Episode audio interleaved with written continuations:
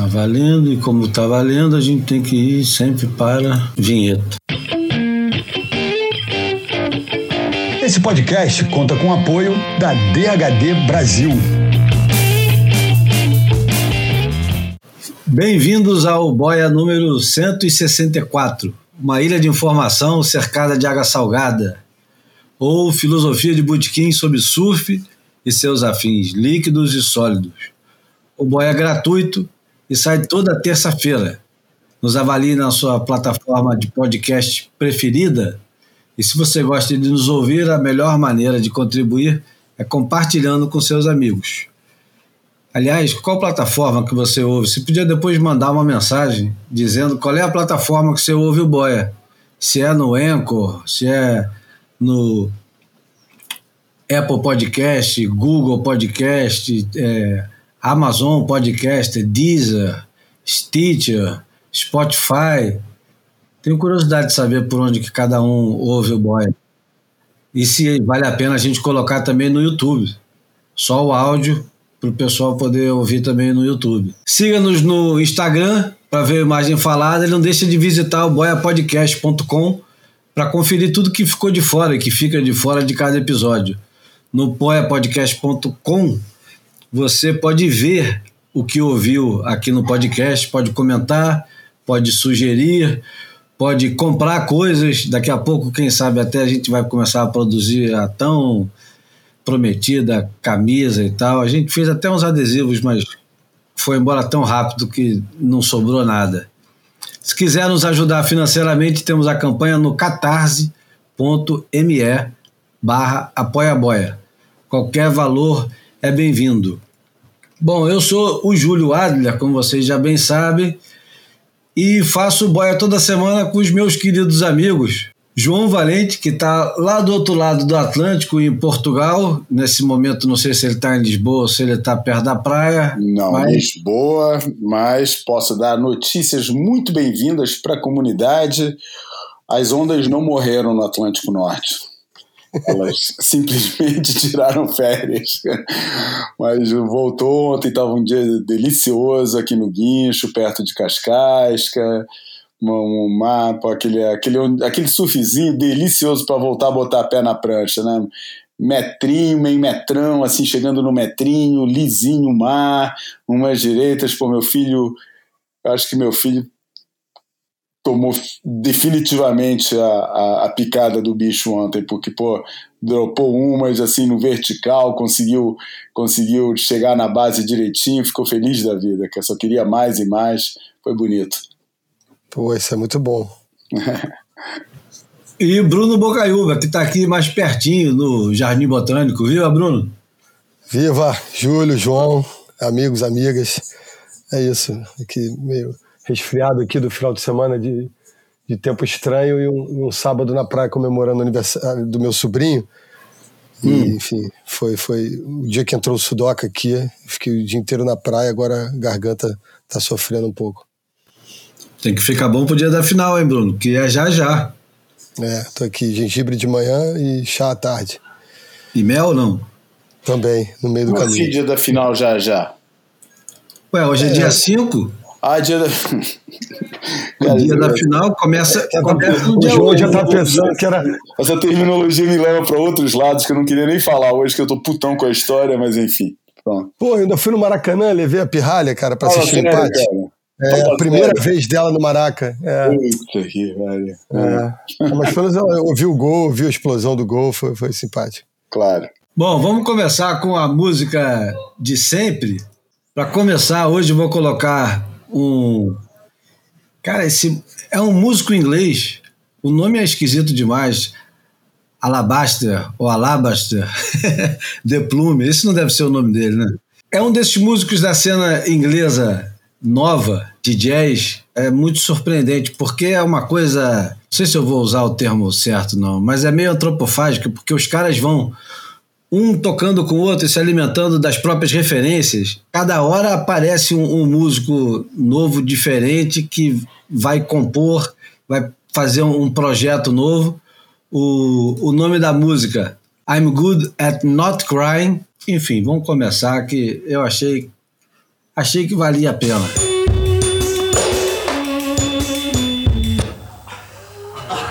Mm-hmm.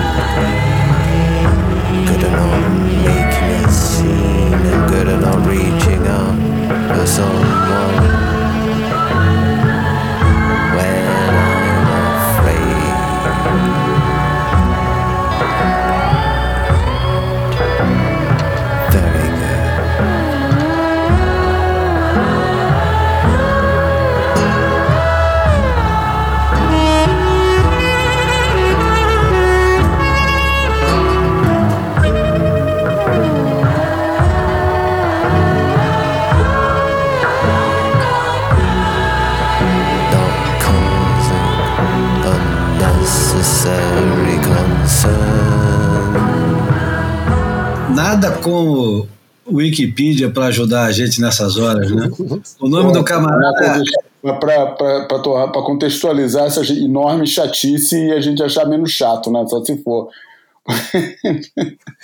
É, vai do gosto de cada um, né? Não dá para agradar sempre, mas. Exatamente. é, As pessoas que não É. pensam que a gente gosta aqui tudo da mesma coisa, não, cara.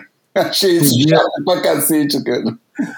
podia estar tranquilamente no disco do Bruno Pernadas, não tenha dúvida nenhuma. Hum, é ruim, cara. Demorou muito para ter, ter as mudanças, com aquela frenética mudança de ritmo que ele faz. Que estava muito tempo na, na mesma linha, na mesma pegada. Mas fala lá, conta aí pra gente por que, que isso. Por que, que a gente deveria gostar disso? Não, pô, eu nunca vou dizer que você deve gostar de alguma coisa. Você deve escutar. Se Exatamente. você vai gostar ou não vai gostar, isso é problema seu. Eu não tenho é, intenção nenhuma e nem me julgo. Não, não sou tão pretencioso a ponto de dizer o que, que você deve gostar, o que, que você não deve gostar. No Uhum. máximo, eu sugiro uma audição e você pode, com todo direito, achar uma merda. Claro, todo mundo tem direito a ser idiota. O nome, o nome é Angus Fairbairn, Bairn, e ele é conhecido como Alabaster de Plume. E, como eu estava dizendo, ele é inglês e ele faz parte dessa, dessa cena musical londrina é, de jazz que é fenomenal. E nesse disco que chama Gold, que ele lançou agora em abril de, de 22, a quantidade de gente que participa é proibitiva de dizer aqui, porque é, é tanta gente que. Aliás, tocou em Portugal ele, um dia desses. Tocou esse ano mesmo. Mas aqui na lista tem pelo menos umas 20 pessoas. E se for falar nome por nome, a gente não termina hoje. Enfim, esse aí foi o som para começar o Boia. O Boia hoje vai falar um pouquinho do Final Five, vai falar um pouco do formato novo, ou do, ou do novo Pipe Master, de como surgiu ou ressurgiu o Pipe Master. Vamos ter, para variar, o Imagem Falada e Almanac. E eu acho que não tem jeito melhor de começar do que falando sobre esse emblemático Pipe Master que surgiu do nada. Eu não fazia ideia que, que, que voltaria o Pipe Master desse jeito. Ou seja, o Pipe Master voltando a ser o, muito próximo do formato que foi concebido, ou seja, um evento para convidados, poucas pessoas, no caso, na época eram seis ou oito, hoje são 60 ou 80, e o formato é interessante. Bruno, o que, que você é, achou do que você leu até agora? A gente vai conversando aos poucos, porque eu acho que o João ainda não está por dentro. Vamos explicar que- direito, então. Achei bacana, primeiro de tudo, tá mantida a, a estreia do Tour do CT por lá em, em 2023, ou seja, esse Pipe Master não substitui o Pipe Pro prova do Championship Tour. Só daí eu já achei vantagem, né? A gente tem mais um evento em pipeline, e aí o que, o que muda é aquela. Os caras deixam claro que 50% vai ser participação de havaianos, o que garante uma, uma turma boa e, um, e uns provavelmente um pouquinho mais cansados mas, assim, é, achei é, diferente do contexto a valorização não só dos tubos, porque se a gente está falando que, que a gente é, se não, remete vamos, a... Vamos, vamos é, trocar em miúdos o negócio aqui. Vamos lá. É, são 60 dos melhores aerialistas e tube riders do mundo, 40 homens e 20 mulheres. Eles serão escolhidos pelos, aí eu coloco um parêntese aqui, pelas vozes mais influentes do surf. Seja lá o que isso quer dizer. É, porque... É, vocês receberam algum e-mail? Não, eu, eu não me considero influente, porra. Vê pela minha quantidade de seguidores é, na, na, rede social é, e você vê que. Número não, não é tudo, não. É, é, quali é a qualidade que, que vale o negócio. Mas tudo bem, bora lá. Bom, a gente sabe que 50%, ou seja, metade do, da rapaziada que será convidada, ou seja, 20 homens e 10 mulheres, serão havaianos. E aí eu me pergunto aqui se serão havaianos de verdade ou se morando no Havaí já conta. Porque, ah, acho que já conta. Porque se for vai... ver Havaiano Nato, tira um monte de gente, né? É, é então, isso é engraçado, né? Hawaiian Surfers hoje em dia dá. É, tem pano nessa manga aí para você desenrolar, né? Porque vai dizer que quem que é havaiano e quem que não é havaiano. Quem vai competir? Eu, eu, nem acho que é contemporâneo isso, não. Eu acho que se a gente olhar, pô, o Randy Herrick para você é o quê? É havaiano ou não é havaiano? O cara nasceu no continente. O ah, Garrett McNamara é... A maior é... parte da vida lá, eu acho que já conta, né? É, eu acho que mais da metade, mas enfim. É uma linha tênue e, e enfim, vai de acordo com, com, não com o leitor. Não tem racismo aí não, cara. Acho que não. Não? Não. Essa, essa, essa distinção étnica que o pessoal quer, que não é étnica, né? Na verdade é, é, é distinção de P.O. Box, né? Porque o que vale é, é o P.O. Box do cara para ter o símbolo, para ter o, o, carimbo de Havaiana. Acho muito louco isso, cara. É, o pessoal ficar assim, botando essa tecla em cima do havaiano. O que, que, é isso do havaiano, cara? Pô, sinceramente, cara, eu gosto daquela, daquela da, né, daquele negócio de Nihal, né, daquela ilha que, porra, não tem Michael Ho pra entrar lá, não, cara. Entendeu? Fala, pô, você não entra aqui, cara. Entendeu? Um monte de cara que paga de havaiano no mundo do surf e que não tem direito a, a entrar em Nihal, né, cara? E, mas o pessoal em bandeira de um jeito, esse negócio do, do, do Hawaii, cara, eu acho, pô, negócio meio antiquado até, cara. Essa discussão hoje em dia, cara, pô, me parece uma herança do passado que, enfim, vale o que vale não é esse o tema sequer. Não, podemos continuar nele depois, é, acho que vale a pena. Mas é. É, a WSL é, legitima esse campeonato e, portanto, os surfistas que. Podem participar, né? É, pode participar o Gabriel Medina, pode participar o Felipe Toledo, o Ítalo Ferreira, o Griffin Colapinto, o Jack Robson, enfim. Você está falando. For... Você está chutando esses nomes ou eu estou na não, lista? Não, eu tô, tô chutando e dizendo que qualquer ah, um pode participar. Um tá. vai, vai depender se eles serão convidados ou não. E vai ser uhum. muito interessante daqui a pouco. É logo em outubro eles já vão divulgar a lista. E vai ser interessante ver quem que os maiores especialistas de surf do mundo consideram aptos a participar do Gambá de Pipeline. Uhum. Mas o, o formato é muito interessante e é um formato que volta 30 anos pelo menos no, no tempo, porque serão o, o primeiro round, na verdade, serão três. É, como é que eu vou explicar Apre isso, Bruno? Apresentações, né? A primeira, é. Vamos lá.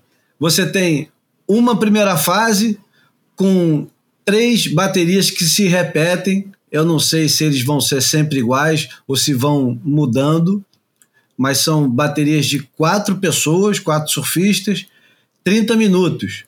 Ninguém perde, obviamente, porque cada competidor teria ou terá 90 minutos em pipeline, sempre com mais três surfistas dentro d'água. Quando acabar esses, essas três baterias, que é tudo faz parte do mesmo round, da mesma rodada, eles vão fazer um ranking com as três melhores ondas de cada surfista. E essas três melhores ondas não precisam ser em cada uma das baterias. Pode ser na primeira bateria, pode ser na última, pode ser uma de cada, não importa. Serão as três melhores ondas que vão contar, e é exatamente igual o que acontecia no primeiro evento do WCT, quando foi criado em 1992 em Bells, quando tinha um ranking é, nesse caso, nem tem esse negócio de ranking de, de 16, porque só os quatro primeiros é que vão para a final direto, né? Isso, exatamente. É, esse Terminou essas três, essas três rodadas. Direto, os, os quatro, quatro, melhores. primeiros homens e a, as quatro primeiras mulheres vão para uma grande final. Não tem prioridade. É isso que eu ia falar. Não tem prioridade. Não tem pega, prioridade. Pega para capar. A premiação é espetacular, 100 mil para cada um, 100 mil para os homens, 100 mil para as mulheres. E aparentemente, é isso aí eu não entendi direito, 420 mil dólares para. Para dividir pelo, pelo resto. Pelo resto e por outros prêmios, né? Isso. Que pode ter prêmio de melhor tubo, melhor aéreo. Ah, não, tem o Price Money Breakdown depois, né? 100 mil para o primeiro, 60 mil para o segundo, 35 para o terceiro e 15 mil para o quarto. Isso. Isso aí é uma parceria da a Steb. Eu escutei o, o podcast essa semana da Steb e os caras ajudaram a Vans a, a chegar nesse, nesse formato. E eu acho que a primeira coisa que vai ser interessante vai ser a lista de pessoas, né? Essa Porque... vai ser mais quase que é. do que o resultado do campeonato, né? Eu vou chamar aqui, porque se vai ser, que vai ser, ano de 2001... Vai ser parecido com o que acontecia no Ed Cal, que quando sai a lista fala, porra, não convidou o burro. ah, vai ser assim, exatamente. Com certeza. E, e, teve o Pipe Master do ano de 2001, do, ali, dos atentados terroristas, que o, que, que foi para convidados também. O Tour encolheu para cinco eventos e o Pipe Master ficou de fora do, do, do circuito. E aí ah, o Bruce tem esse título do Pipe Master que não valeu para o circuito, mas hum. o condecorou como campeão do Pipe Master, né? Aquele... O Bruce Irons. Ah, ok. Ele que tinha sido vice em, em 98, tirando o doce da boca da criança na contagem regressiva pelo Jake Patterson, finalmente ganhou o dele, mas sem valer pontos para o circuito. Né? É, vai ser legal porque todo mundo tem alguém, né? Eu acho que hoje em dia, com, a, com, com o crescimento do negócio e tal, pô, praticamente todas as nações participantes têm os seus favoritos, né, para entrar. Até Portugal, que não tem tradição de, de tube rider e de onda grande, tem o, tem o Nick Von Rupp para torcer, para estar tá lá, para se achar no direito de participar é. também. Todo mundo vai ter, então vai ser um negócio bem é, vai, acho que vai mover um pouco a comunidade do mundo inteiro, porque todo mundo vai achar que tem um surfista, todo, né, todo país vai achar que tem um surfista que merece estar lá, né? Caralho, não, para esse espanto que eu consegui resgatar as informações sobre esse Pipe Master de 2001, o Didier Piter, meu irmão, fez semifinal, tirou sétimo no, no evento. Caralho. Pô, Exótico, mas... né? No mínimo. É, mas o DJ é foda, cara. O DJ não, mas, mas assim, pro, pro, provavelmente 90% dos nossos ouvintes, que são pessoas atentas, instruídas, vividas, é. talvez um, é, boa Só parte da é, galera. Não... melhor que é o Sam Pité do que o DJ. mas, mas, isso, mas isso é um negócio legal, Bruno, porque quantos caras, por exemplo, cara, Pô, imagina que, que, que alguém tinha lembrado de convidar para um evento desses um Valdir Vargas, no seu auge, cara. É. Quantos caras bons de tubo pra cacete que nunca tiveram a chance de competir num campeonato em pipeline, cara? E que poderiam, com certeza, fazer miséria, né? Que nem o Valdir poderia ter fazer. Quer dizer, tudo é especulação. Dizer que o cara ia se dar bem é, é sempre especulação, que a gente nunca sabe o que acontece em meia hora de bateria. Mas, porra, a gente sabe do potencial dos caras e sabe que, porra, que se desse Talvez não uma chance, talvez uma chance fosse pouco, mas duas, três, cara. Porra, É, tem muita gente boa aí no mundo que, que poderia ter, ter, ter feito bastante melhor do que gente que correu vários anos seguidos e nunca arrumou nada. né? É vero. É, eu só queria saber se o Bruno Santos vai ser convidado, porque se não for, já para mim já é marmelada. É um pouco, cara. É assim mesmo, cara. Porque é, vem exatamente. Se eu acho que tem uma vantagem, se tem um, um- um, é, uma razão de ser esse campeonato, é exatamente contrariar a lógica de que só vai correr em pipeline quem se classifica surfando ondas que não tem nada a ver com pipeline. É, é, é. resto do circuito, entendeu? Não, o cara tem que pegar a metade da lista do Padam Cup lá e falar, ó, deixa eu dar uma depurada aqui, vou convidar esses caras aqui também, ó. Pum. Inclusive a menina. Inclusive a É menina. a Moana, é verdade. É, e Boa, eu né? fico, fico curioso para saber também é, quais são as meninas que serão convidadas, cara, porque 20 meninas especialistas em pipe ou com é, apetite para pipe vai Ah, ser é. curioso. Não, especialista em pipe, ele eles não conseguem reunir nem 10, né? Então, assim, vai ter que pe- pegar pelas beiradas aí. Chamar a Varrine, confirmar a Moana, fazer umas coisas assim, né? Daí vai convidar as meninas que aparentemente têm muito apetite para esse negócio aí, tipo a Erin Brooks, vai, É. ser, vai ter que estar lá. E é, eu acho que do ponto de vista do surf feminino vai ser muito mais interessante ver o, o, o confronto de gerações entre as É. meninas que parece que vão ser com as que já são. É, E com, aqui- com as que uma- foram, será que cabe aquela Kennedy da vida, do jeito que talvez falte gente com esse apetite declarado, assim? Né? Cabe, claro. Eu É. acho que é obrigatório a Rochelle É. Ballard, É. É obrigatório a, a Keala. Podiam até convidar a Kate Scarra, tem João. Não sei nem se ela ainda pega onda, né? Tá aí, mas não seria nada mal resgatar uma Chelsea. É verdade. Cara, é, se tiverem ainda no hip, por que não? Cara? É, é. Como a gente já falou aqui de outros campeonatos, mas mais recentemente de, de Chopo, o pessoal fica muito espantado, porra, como é que um cara ganha. Não sei nem se foi aqui que, a gente falou, mas também se não foi, Dani, se vou falar de novo. É, o pessoal fica muito espantado, porra, como é que um cara com 50 anos consegue ganhar um campeonato como Pipe Masters e tal? Eu falo, porra, é muito mais fácil para ele com 50 anos ganhar Pipe Masters do que ganhar é, Saquarema ou ganhar É, até Trestles. cresce, né? Muito mais, né, cara? Pô, é Muito mais. é muito precisa de borracha na- vista nas físico, articulações, né? né? Isso, isso. Exatamente. Por isso, acho que tem muito um campeonato desse, porra. Até Michael Rowe tem um, tem um campo, Michael É. Rowe, né? Michael Rowe até tem uma chance lá, cara. Vai, vai que não. Ele deve ser convidado, pelo Ah, menos com o. certeza. o- Com certeza. Quanto O Bruno mais não agora- seja como para ter o. Bom, teria sempre o, o, o Mason, né? Mas, mas acho que ter o, ah, o sangue ro geracional é importante num evento desse. É. Mas é como você fala, a gente está aqui trocando figurinha sobre a escolha, que eu acho que vai ser um negócio bem mais interessante, vai ter uma expectativa bem maior do que desempenho em campeonato, que a gente sabe que é, é variável, sempre exposto a uma série de variáveis não controláveis que, que, é, que enfim, torna os campeonatos um pouco um negócio sempre é, é difícil de, de, de prever, qualquer coisa pode acontecer, mas, mas a escolha realmente vai ser um momento de curiosidade para ver quem tá, quem não tá, quem que os caras acham que é merecedor, quem não é, quem que tá da nova geração, quem que é o mais velho, quem que é o mais novo, esse tipo de coisa deve, é, deve ser bem interessante. Fazer uma brincadeira, já que o Bruno colocou o de 2001, eu fui lá no Data Surf, do nosso camarada Gustavo Cabral, e tô vendo aqui os convidados.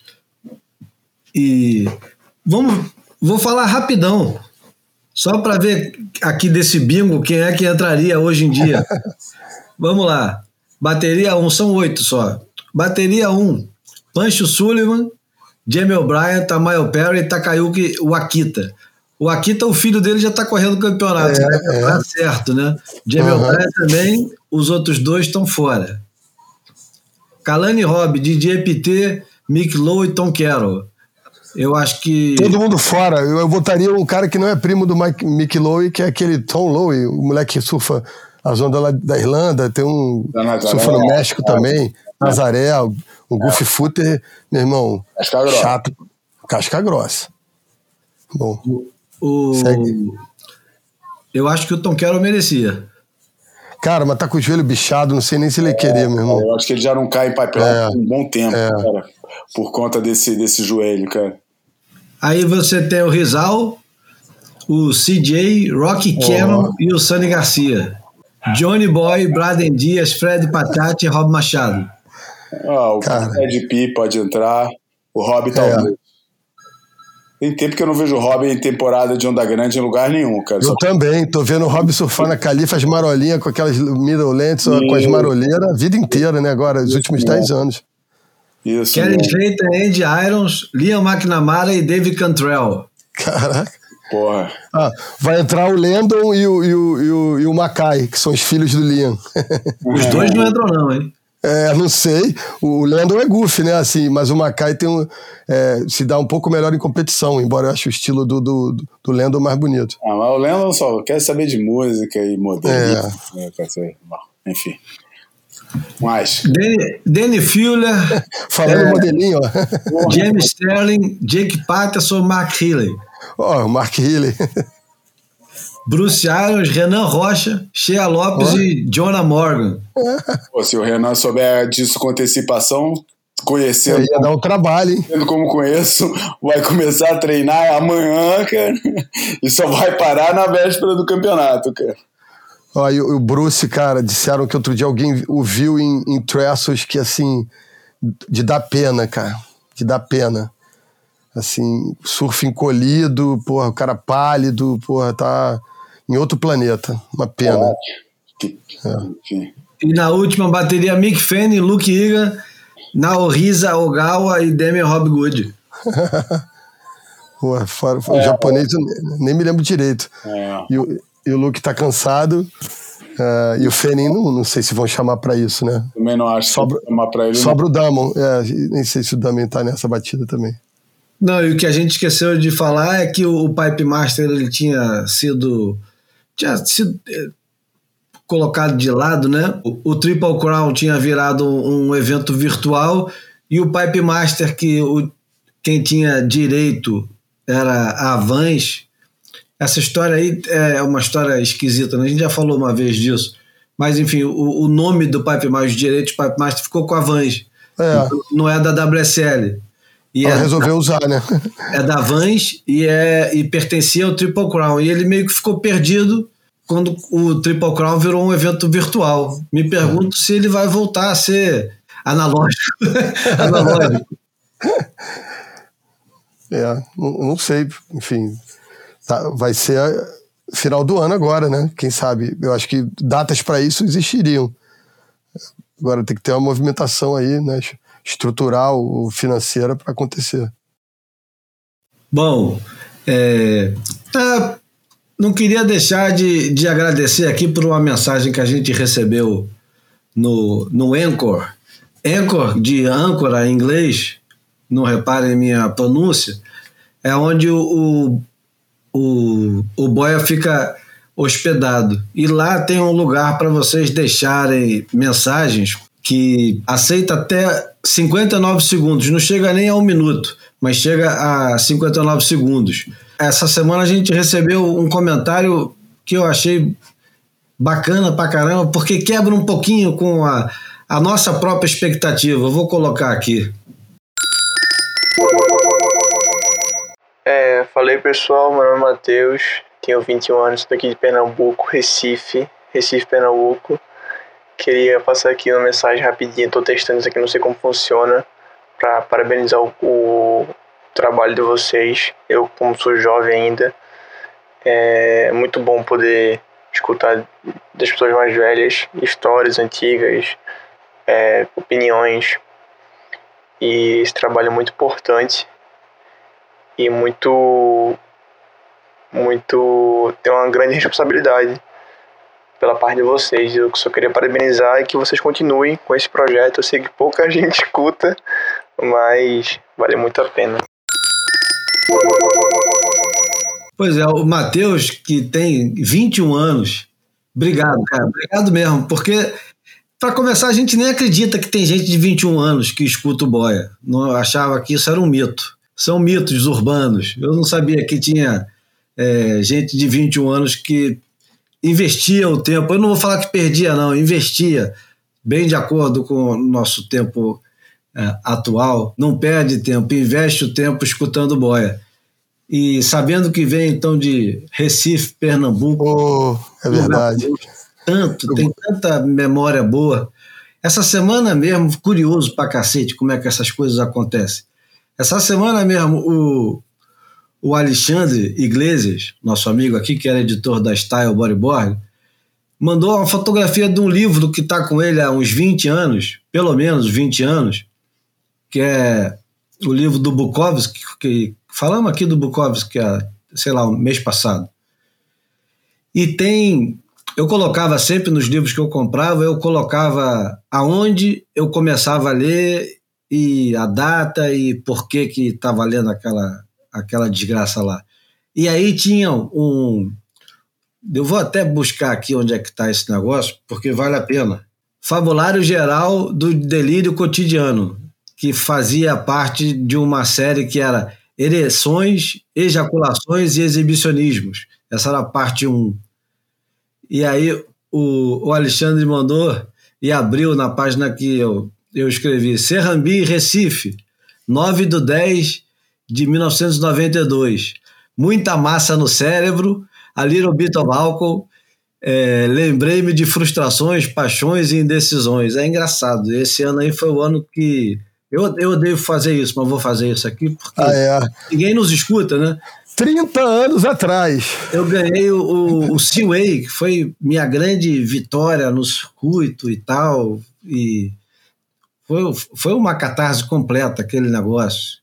O, o dinheiro, na época, serviu para muitas idas no Porcão e outros lugares menos. É, é, Declaráveis, né? É. é, menos aconselháveis a pessoas de cidadãos de bem frequentar.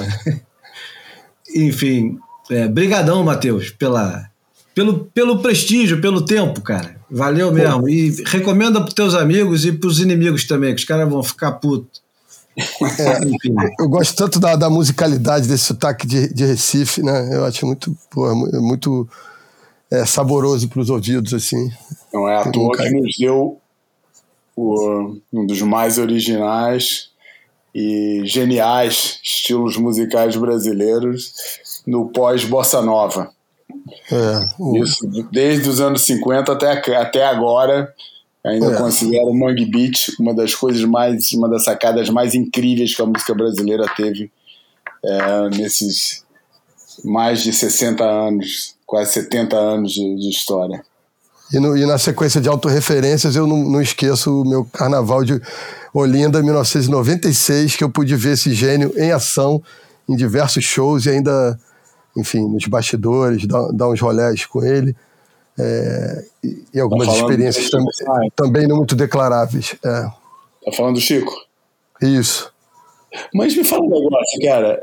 Ele foi o maior expoente ou ele foi o criador da, da da, do, de um som que depois alguém apelidou, mas, porra, a ideia que eu tenho é que tinha uma porrada de gente fazendo som nessa época e fazendo aquela mistura genial de. de, de acho que ele foi o maior expoente, não foi criador, não, que ele não tinha nem nessa pretensão. Ah, uhum. Acho que foi o maior expoente. É, aliás, os verdadeiros criadores raramente têm a pretensão de criar alguma coisa, né? Os caras fazem é, o que, é. estão afim.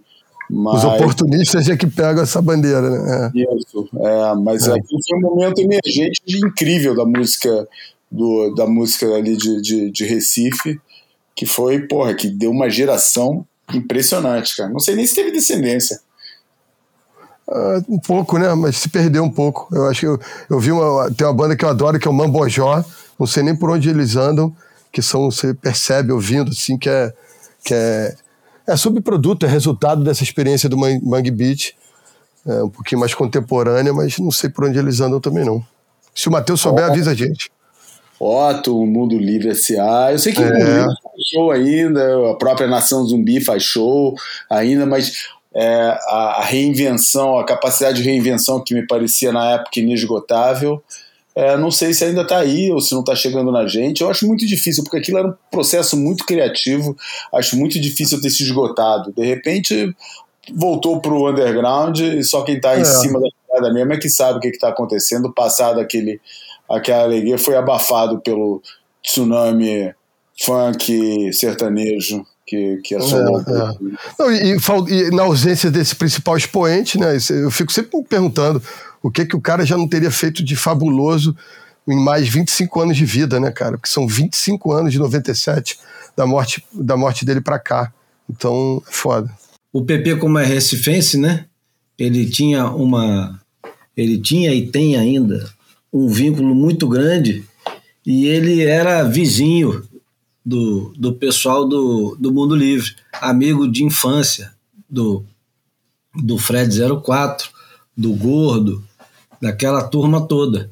A gente ia para Recife, eu ficava lá na casa dos avós do PP, e a gente fazia o programa com esse pessoal aí. Então eu tive a oportunidade de assistir, não sei se eram os primeiros, mas com certeza ainda era bem anterior aos discos que eles iam lançar depois, eu vi na Soparia, lá em Recife, o, o Chico abrindo para o Mundo Livre, na rua, né? A Soparia era um restaurante de beira de rua, né? Pequeno. Uhum. E eu, o, a banda do, do Chico era composta pelo pessoal que hoje continua é, conhecido como Nação Zumbi, e o resto era a turma do, do, do Mundo Livre entrando para compor com eles.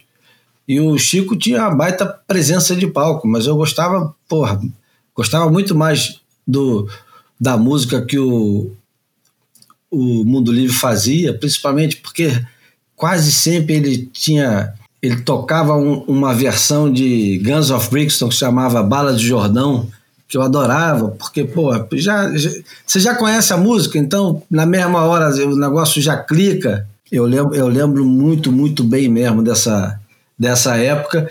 E o surf sempre andou muito próximo de, dessa turma, né? Porque a gente colocou no A Prancha, trilha sonora que tinha muito Mangue Beat, principalmente Chico Sainz e Mundo Livre.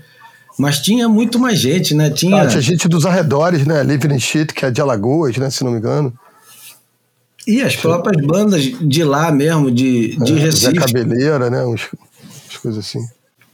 Teve a Banguela Records, que lançou um ah, monte é. de coisa, do caso do Eduardo Miranda. Excelente Banguela. E sem contar que, porra, Pernambuco não cansa de dar coisa boa, né? De Luiz Gonzaga ao seu Valença, a Geraldo Azevedo. Bezerra da Silva, malandro carioca, é, é nascido em Pernambuco. Pernambucano, é. Enfim, eu, muito, uma pesquisa muito rápida. Tem vários já, cara. Documentários?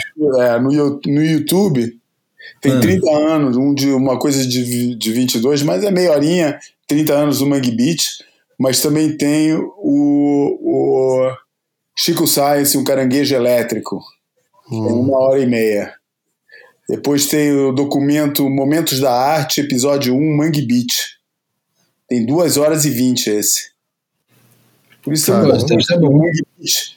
Mangue Beach, nesse caso, BIT, que é um filme de 2020, dirigido por Jura Capella, que é um documentário também sobre o assunto. É, e, enfim, é, tem o. Tem, que ganhou o prêmio, incluindo o, o é, um prêmio no festival é, de Barcelona.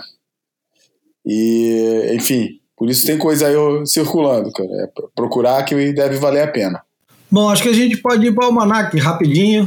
O Almanac dessa semana. A gente não ia fazer, a gente não ia fazer, é, não ia fazer prévia de, de, de coisa. Olha que agora essa, essa, tua mania de, de, de de anunciar a escalada do programa antes de gravar é perigosa, hein, cara? Não, pô, mas eu tô seguindo exatamente a sugestão que você deu outro dia de botar o almanac imagem falada, não no acumulado no final, mas meter no meio. Então vambora. Sem, sem, sem trocadilho. meter no meio sem trocadilho. Vamos lá. Almanac flutuante.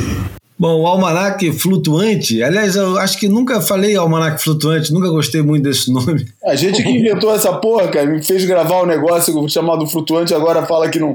Eu também gostava de flutuante, cara. Então é só almanac, vamos ter que regravar o- o- a, a vinheta. É, mas temos que regravar mesmo, que essas vinhetas já cansaram. Não, cansou nada, pô. São, são cinco segundos na vida da pessoa. É, O Almanac dessa semana é uma recomendação de livro para variar, porque também é bom que a gente pode recomendar o livro e colocar o link direto lá no boiapodcast.com. Vocês compram o livro, eu recebi várias fotos dos amigos que compraram a recomendação do livro da Surfer e pinga um dinheirinho lá no, no, nos associados da Amazon. Cada livro que vocês compram dá meio centavo para daqui a uns 10 anos a gente poder comprar um livro na Amazon com dinheiro acumulado. Enfim, é, o livro o livro dessa semana é um livro de culinária ou é um livro de surf? João, explica direito aí. Você é que tem o livro. Eu acho que é um livro. Bom, vamos, então vamos apresentar, né? O livro chama The Surf Café Cookbook.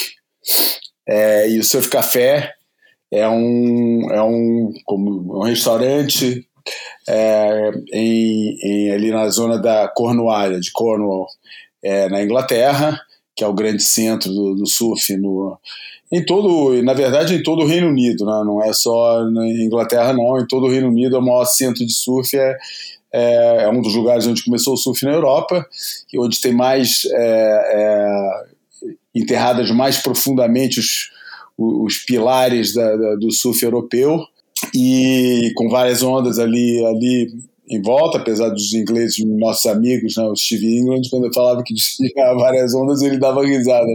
Esco- Ele uma vez falou para mim, pô, escolha, escutar você falar que Inglaterra tem as duas ondas, para mim é a mesma coisa que escutar o Hemingway falar que eu escrevo bem. Mas ele, nesse caso ele fala de mim porque vindo de Portugal, né? Que é o sonho de todo inglês é viajar para Portugal para pegar onda. Mas enfim, não, ele, o cara tá exagerando, até tem, tem umas ondas lá, mas a- as janelas de Suel são curtas. Não é que as janelas de Suel são curtas, as janelas de, de, de, boa, de boas condições, porque aquilo está muito próximo das zonas da tempestade, são curtas, além de ser frio pra caceta, né? Não, não tem jeito. Mas enfim, é, eles sabem viver o, o lifestyle do surf como, como, como poucos, né? Eles conseguiram reproduzir muito bem tudo aquilo que, que tudo aquilo que eles viram, que eles importaram dos, dos Estados Unidos, da Austrália, da fase romântica e dourada das explorações de surf e, e daquela época que o pessoal viajava, mas viajava mesmo, né? Viajava para ficar, não viajava tipo né, que nem todo mundo viaja hoje em dia, ou mar, com tudo marcadinho, tudo bonitinho, ou então esperando a hora do swell para ir, ficar marcando as coisas, né, segundo as ferramentas e as disponibilidades da vida moderna. Naquela época não, o pessoal botava a minha mochila nas costas e ia embora, né? E chegava num lugar e ficava lá um tempão, fazia amizade, conhecia, é, convivia, se transformava em pedaço da paisagem visual e só depois é que ia embora, ou então nem ia embora, ficava lá para sempre. É, mas o, o- ali a zona toda de Cornwall é, desenvolveu muito esse, esse estilo, muito antes da ele ser aqui em Portugal ser como é. A gente ia para Cornwall e ficava chocado com a quantidade de surf shop que tinha. Era surf shop porta sim, porta não. Eu sempre falei, né, cara, é, que né, o sinal de, de, um, de uma cultura de surf enraizada através do, do comércio não é ter uma surf shop grandona, é ter uma surf shop grandona e do lado ter uma pequenininha e todas as duas sobreviverem com, seu, com a sua clientela e, e seu estilo e, e seu, e, seu, e seu jeito de, de, de, de falar com, com, com o público. É, e lá tinha isso desde sempre, né, cara? Porra, você via lojas enormes das grandes marcas do lado de lojas pequenininhas e todas funcionando, todas amarradas. E no meio disso tudo tem esse surf café. É, e esse surf café, cara, é um lugar onde você come aqueles o que o que eles chamam comfort food, né, que é aquela comida, né, para encher, para te deixar tranquilo, né, bem alimentado, aqueles cafés da manhã bem ingleses, uma dose muito grande no, no, nas opções vegetarianas, porque é, é, não, não, pode, não pode faltar também. Pô, e eles fizeram esse livro, cara, um livro muito legal, cara, um livro que, porra, que como livro de receita, pô, vai direitinho para a prateleira do lado de todos os livros de Jamie Oliver que inauguraram um pouco essa nova essa nova onda do, do, do da, da, da, cozinha, dos chefes, dessa porra. Pop, né? Ultra pop. É, é, dessa frescura toda, né? Porque fazer cozinheiro estrela pop, pra mim é um absurdo, né, cara? Pô, o cara não é um cozinheiro, cara. Pô, faz uns, uns rangos maneiros, cara, mas, porra transformar esses caras em Picasso e em, em, porra, em grandes criadores é um negócio que me. Enfim. Mas, mas tudo bem, cada um curte a sua. É, o, aliás, o engraçado é que a onda foi toda criada por um cara que não tinha essa mínima pretensão, ou pelo menos não paritava ter, que era o Antônio Bourdain, e que, é. e que enfim, acabou se tornando. Falar involuntariamente também não, né? Porque ninguém faz um show daqueles para não ter sucesso. Para ter sucesso, mas de repente escapou um pouco ao controle daquilo que ele queria. Mas é, seja como for. É, o, o, o, fizeram um livro, o livro é muito bem fotografado, as receitas, pô, tem receitas ótimas, é muito baseado na cozinha irlandesa e, e, e, e, escocesa também, que é bem melhor do que a inglesa, diga-se de passagem. É, e, mas, mas mas tem muita, pô, tem aqueles cafés da manhã de inglês, cara, cheio de ovo escalfado e, e legume e, e, verdura salteada, é, né, o negócio das torradas, dos sucos, da, da, e, tem, e tem, porra, capítulos inteiros de como fazer compotas, tudo super bem fotografado. Pelo meio tem descrição das ondas, tem histórias de surf, aquela história do, do, do dia grande, aquela história dos caras que quase morreram, que tiveram que atravessar metade da península para se salvar, aquelas histórias que a gente gosta de ler sobre esses heróis anônimos do, do, do surf. Está tudo muito bem montado, muito bem diagramado. É um livro, pô, é um presente que eu acho ideal para qualquer surfista que se preze, né? E eu falo com a autoridade de quem o pessoal fala que eu cozinho bem, cara. Eu falo assim, cara, eu aprendi a cozinhar, cara, em surf trip, cara. E qual foi o grande motivador para isso? Para começar, né, comer minimamente, né, porque a gente comeu cada gororoba, né, crescendo, todos nós podemos testemunhar, né, aquele macarrão todo junto, né, que a gente cortava como se fosse um bife, né, é, pô, aquelas coisas horrorosas. Eu falei, não, cara, tem que aprender a cozinhar para poder comer melhor. Mas principalmente porque quem cozinhava, eu reparei que quem cozinhava não tinha que lavar depois, né? Então eu aprendi a cozinhar na força exatamente para ser aquele, ah, eu cozinho, agora vocês vão ficar todos aí, eu vou ficar aqui no meu relax enquanto vocês limpam a cozinha. É, então todo surfista, eu acho que todo surfista que viajou bastante tem um, né, sabe fazer um, um ranguinho gostoso, um ranguinho assim melhor, simples, mas, mas com aqueles incrementos que fazem toda a diferença entre a gororoba total e um prato legal. É, porra, é um presente muito bonito, o livro é muito bonito, é publicado pela Orca Publications, que é a editora da revista Carve, que tem livros bem interessantes, de surf, claro. É, além desse, esse aí é o que a gente está falando, por isso não vamos agora sair para outros livros, mas eles têm uma série de publicações bem interessantes. É, e fica aí a dica, cara. Almanac, Surf Café, vai aí fazer uma, uma receita e um brinde. O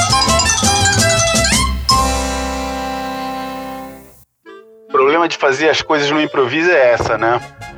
Ué, sugeriu a gente falar de um livro que eu tenho, até tenho dois, a edição 1 e a edição 2, é, mas que eu não olho o livro, porra, desde a época que, esse, que eu recebi esses livros, cara. Faz muito tempo, né? Daí fica com aquela história, pô, é da Orca, a Orca fica.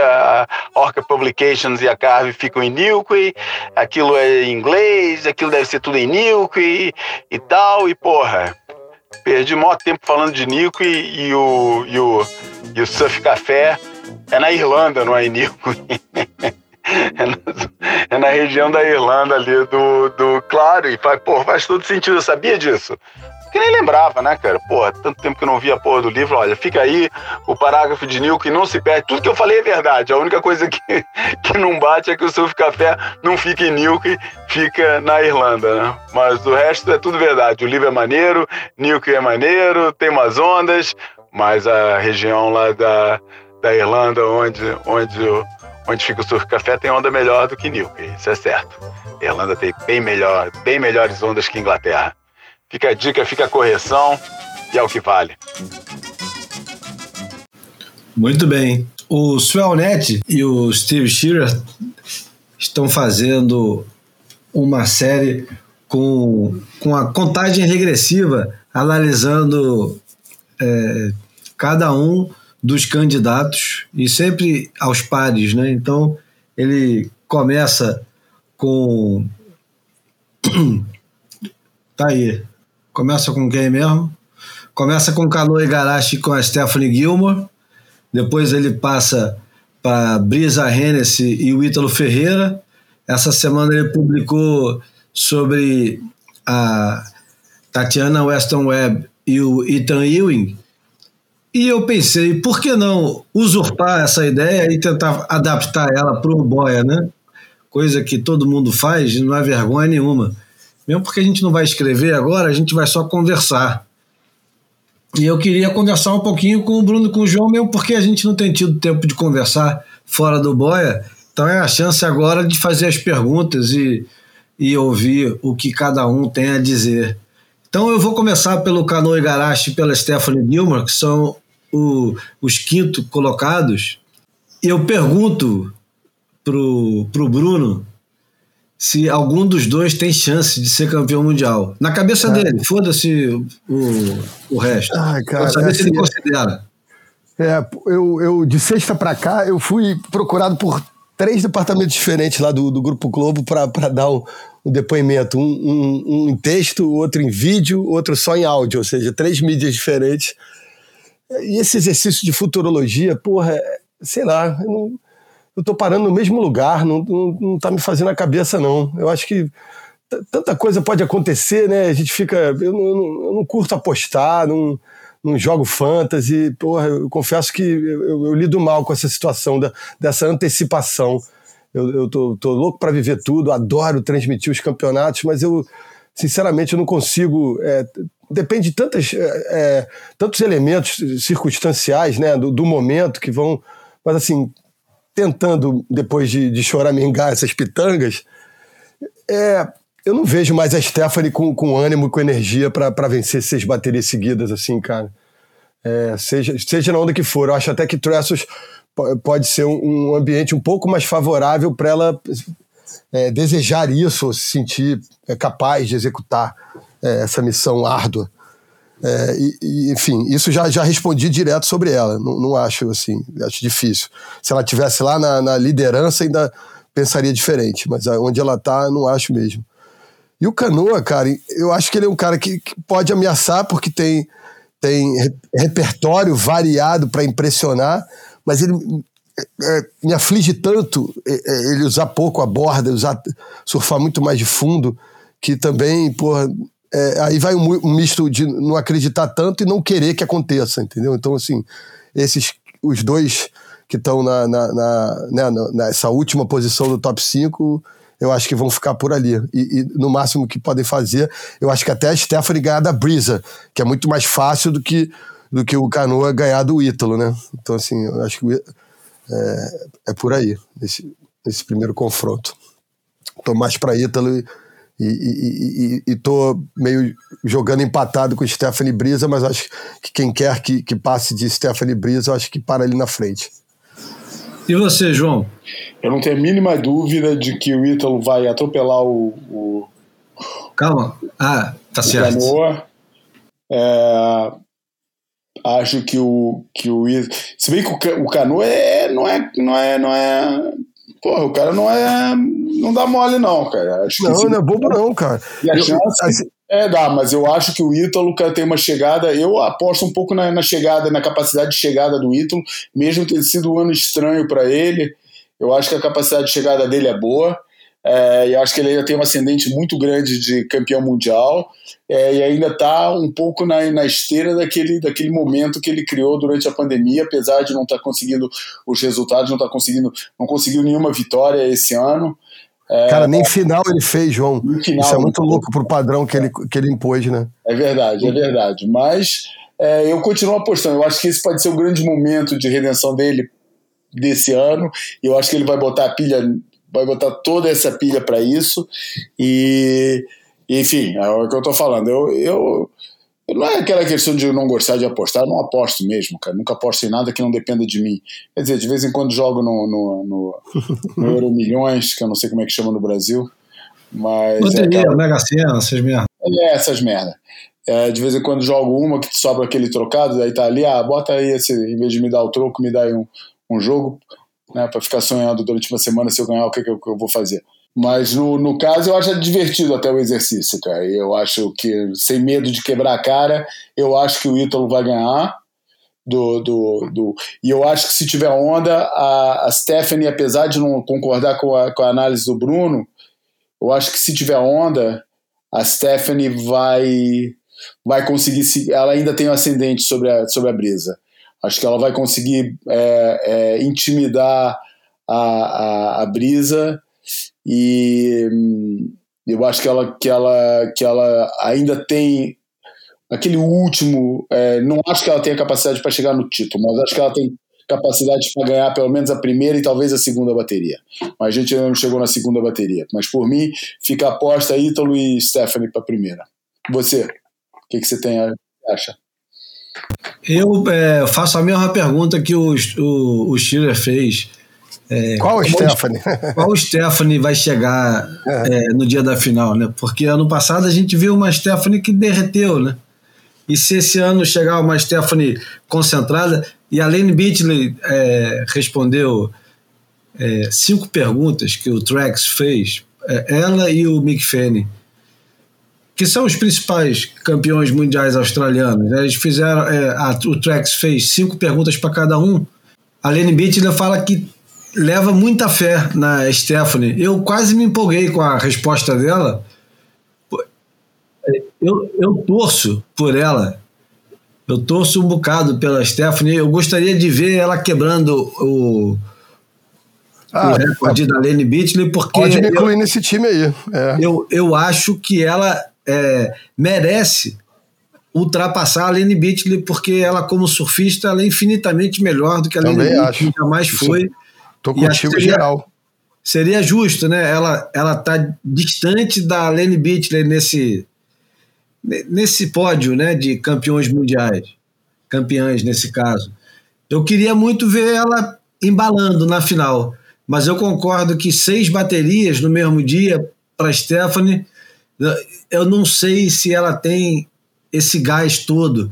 Eu sei que essa coisa é, acaba se acumulando, né? Às vezes esse apetite que você mostra na primeira bateria, quando dá certo, você volta energizado para a segunda. Eu não sei quanto que ela teria de energia para voltar, voltar, voltar e voltar.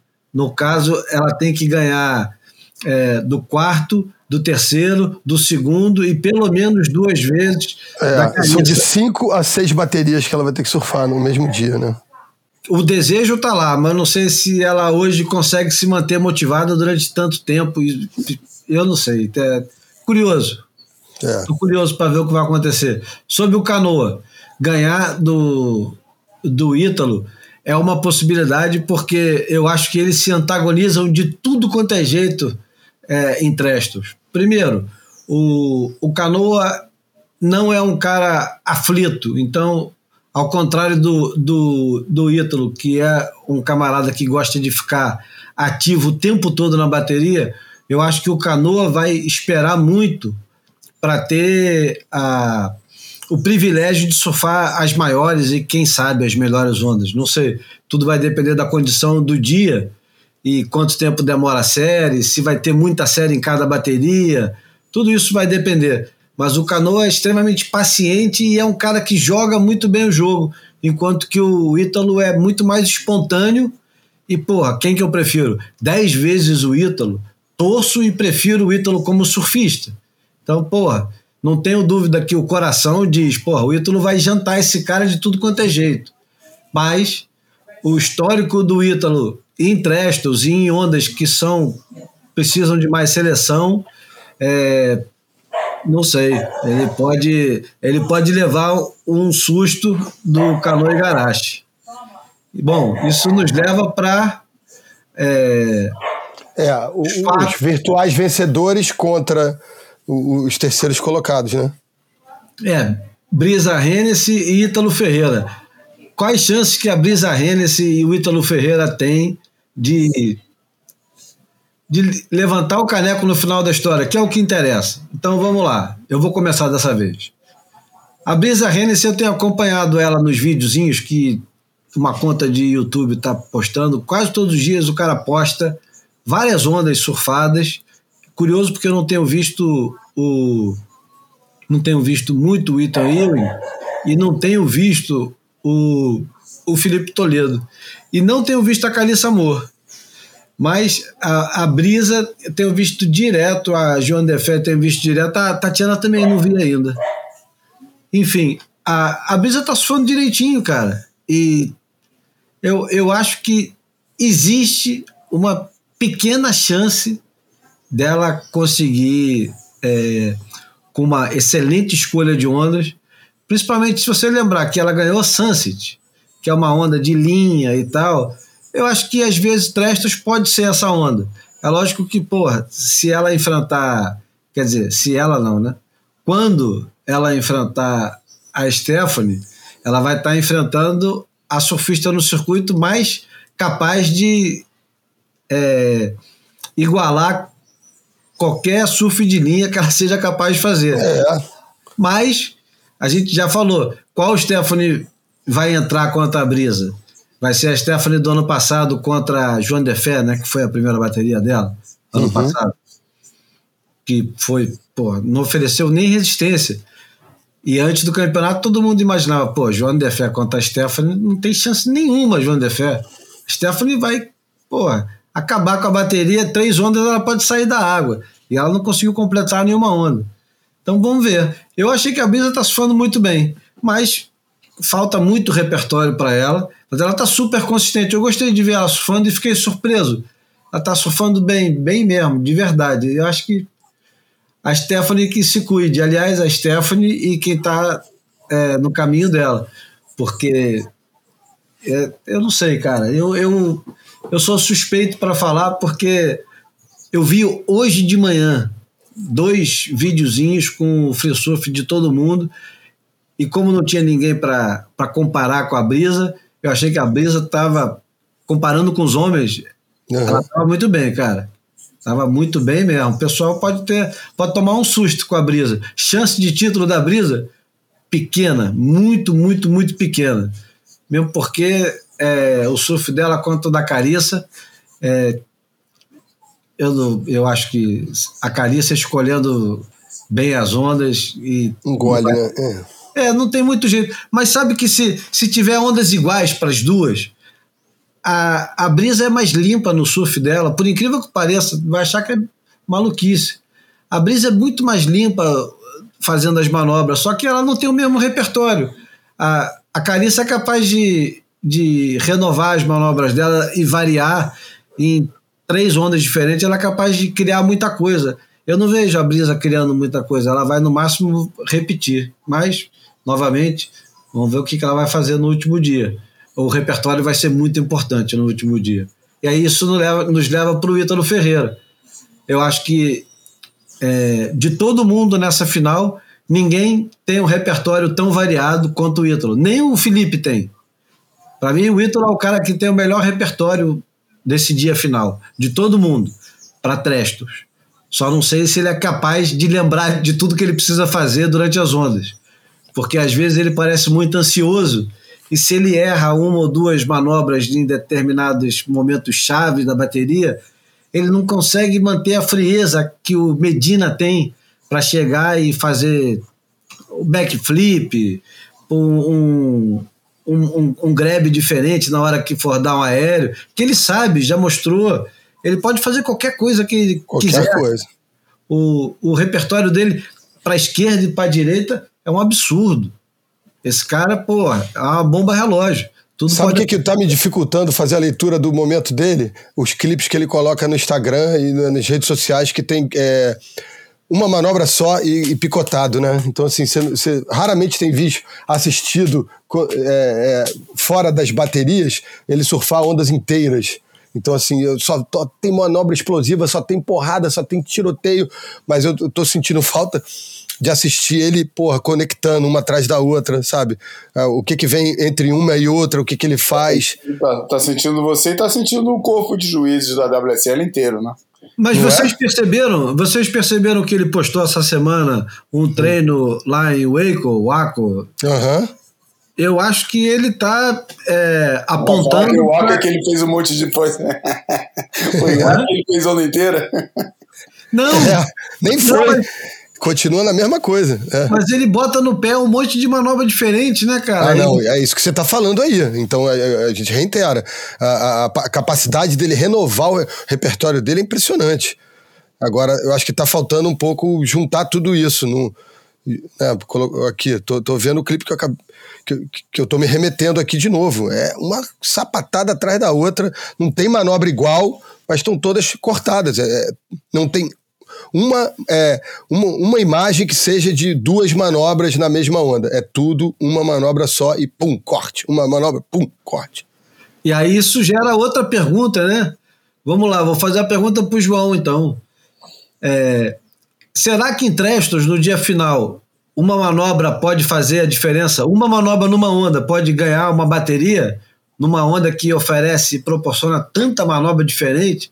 Vamos supor, É, o, é, o Felipe acerta quatro, cinco manobras daquelas absurdas e tira um nove, nove pontos, nove redondo.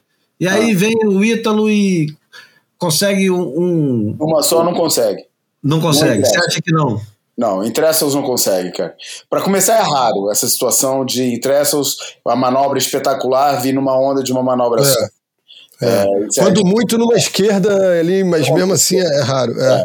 difícil de acontecer. E depois eu acho que o, essa, essa dificuldade de acontecer essa situação acaba condicionando o olhar do juiz. Ele nunca vai soltar uma onda, uma nota, é, uma nota dessa para um é, para uma onda que, que todo mundo está pontuando com 4, 5, 6 manobras e de repente o cara faz uma. Acho que dificilmente, por mais espetacular que a manobra seja, acho que não vai ser suficiente para pegar uma, uma onda para topar uma onda bem surfada é, em moldes normais. Eu, eu tô com o João e, e os números do ano passado estão com, comigo e com o João também. Porque, na verdade, quando você vê do ano passado, a gente teve. Acho que a maior nota foi do, do Gabriel, um 9,10, se não me engano. Depois teve um 9 é, cravado. É, é, embora ele chame a nota com aéreo, ah, ele, ele antes faz coisas que são é, importantes, representativas. Ele, ele surfa né, com uma extensão, com aqueles ângulos dele é, bem alongados, que, que acho que contribuem para ele chegar naquele 9. Sem ou naquele que 9 esse 10. ano, sem contar que esse ano os juízes estão muito mais é, conservadores em soltar nota alta para manobra aérea, hein? É. Não é que nem o ano passado. Ainda tem essa. É. os aéreos, porra, alucinante que o pessoal fazia era garantia de ter nota acima de 9. Não tá assim, não. Os caras são bem, bem conservadores na, na- em soltar nota definidora de bateria para manobra aérea. O pessoal reclamou, o pessoal reclamou muito, cara. E com razão, cara, entendeu? Tava, tava parecendo truque de. É, tava parecendo a certa altura, tava, o surf tava começando a virar cam- é, competição de one trick de skate, né, cara? Que os caras, é, né, que é aquelas runs que só valem um truque. É, e, e, e não é isso, né, cara? Não, não é isso. É, acho que o pessoal esticou demais esse negócio é, dentro do critério, né? Não vou nem entrar no, no- no- de novo na conversa de que eu acho que o critério está tá desatualizado, é, mas, mas o, o, o, não é o critério, o sistema de julgamento está desatualizado, mas é, eu acho que estava exagerado a facilidade com que você dava um- uma nota para os aéreos é, e virava a bateria em condições, cara, que tinha onda para fazer progressão de surf, entendeu? Eu, sabe, sem querer ser conservador, cara, numa condição que tem que as ondas estão com, com, com tem muita onda, tem muita oferta de onda com espaço para várias manobras, o cara fazer a melhor nota da bateria porque pegou uma onda fechando e conseguiu soltar uma, uma, um manobrão grande, eu não, não, não sei se eu concordo muito com essa visão, não, cara, entendeu? Se eu encontrar um cara desse no pico, eu combino com ele. Falei, cara, todas as ondas que vierem fechando, eu deixo pra você. Todas que vierem abrindo, você deixa pra mim. Tá combinado? Essa é a minha experiência. E agora, então, então, eu vou abrir essa próxima que eu acho que o, Júlio já sugeriria, que é, é, dizer o seguinte: em contraponto, eu, eu, eu, concordo de algum, em vários aspectos é, com o que o João acabou de falar, mas, por exemplo, não sei se vocês viram uma onda, não sei se foi Stab, não sei se foi algum veículo australiano que colocou do Ethan Ewing treinando lá em Trestles, para a direita. Cara, o surf do cara é aquela perfeição, aquela, né, aqueles ângulos porra, muito corretos, surf muito afiado, a prancha muito veloz, respondendo rápido, com, bastante solidez, não com mais power de todos. Mas em Tressos, eu acho que falta o cara temperar aí sim, com uma manobra aérea. Não dá para o cara achar que vai ser campeão mundial dando uma bordada atrás da outra e chegando, dando um layback na espuma, meu irmão, e, e, deitando as costas na água, entendeu? Então, assim, a crítica que eu faço ao Ethan ele não conseguir temperar todo esse surf dele soberbo de borda com a, porra, com uma, com, a, com a decolagem, com uma coisa que, que seja assim acima do lip das ondas, porque eu acho que os ângulos dele já são super contemporâneos, mas ele precisa colocar o grau de dificuldade de, porra, de sair da onda, meu irmão, porque senão fica, porra, um Mick Fanning do, do, de 2022, porra. Adoro. Vai é. para as meninas agora, Bruno. Já emenda direto com as meninas. A terceira colocada é a Tati. Eu, eu vejo a Tati com energia para superar quem vem de trás. Eu acho que o problema da Tati é para frente. Uhum. Então, assim, eu, eu acho que Tati também vence quem vem de trás, independente se for Brisa ou se for Stephanie. Eu já, então já falei dos dois terceiros. É, então é o que eu tenho. Júlio. É, eu tô com o Bruno nesse negócio aí. Eu acho que falta repertório pro Ethan Ewing, mas eu não sei o que, que ele tá guardando eu duvido que um cara que estuda tanto o jogo, que nem esse malandro que, porra, ficou tanto tempo apanhando e tá voltando agora, e aquela história, né? Quem bate, esquece. É, Nunca esquece. O cara. O cara apanhou muito e, porra, parecia que a vida ia ser é, doce né, e dourada para ele quando ele entrou no circuito. E ele não parece ser um cara que, como o George Smith, vai resolver tudo sempre na base do, talento puro e sem estratégia. Eu acho que ele está estudando o jogo e não sei o que, que ele vai é, mostrar no dia. É, que ele tem, que ele tem um, um repertório bem mais é, limitado do que o resto todo, inclusive do que o Canoa, isso não tem dúvida nenhuma. Mas acho que ele tem uma, uma arma potente nesse negócio aí, porque, é, número um, é australiano, isso é importante porque nesse momento ele e o Jack Robinson meio que carregam a, a promessa né, de, de trazer o título de volta. Redenção, né? É. E eu acho que isso faz diferença, porque na hora do vamos ver a última onda e o cacete, isso às vezes faz diferença.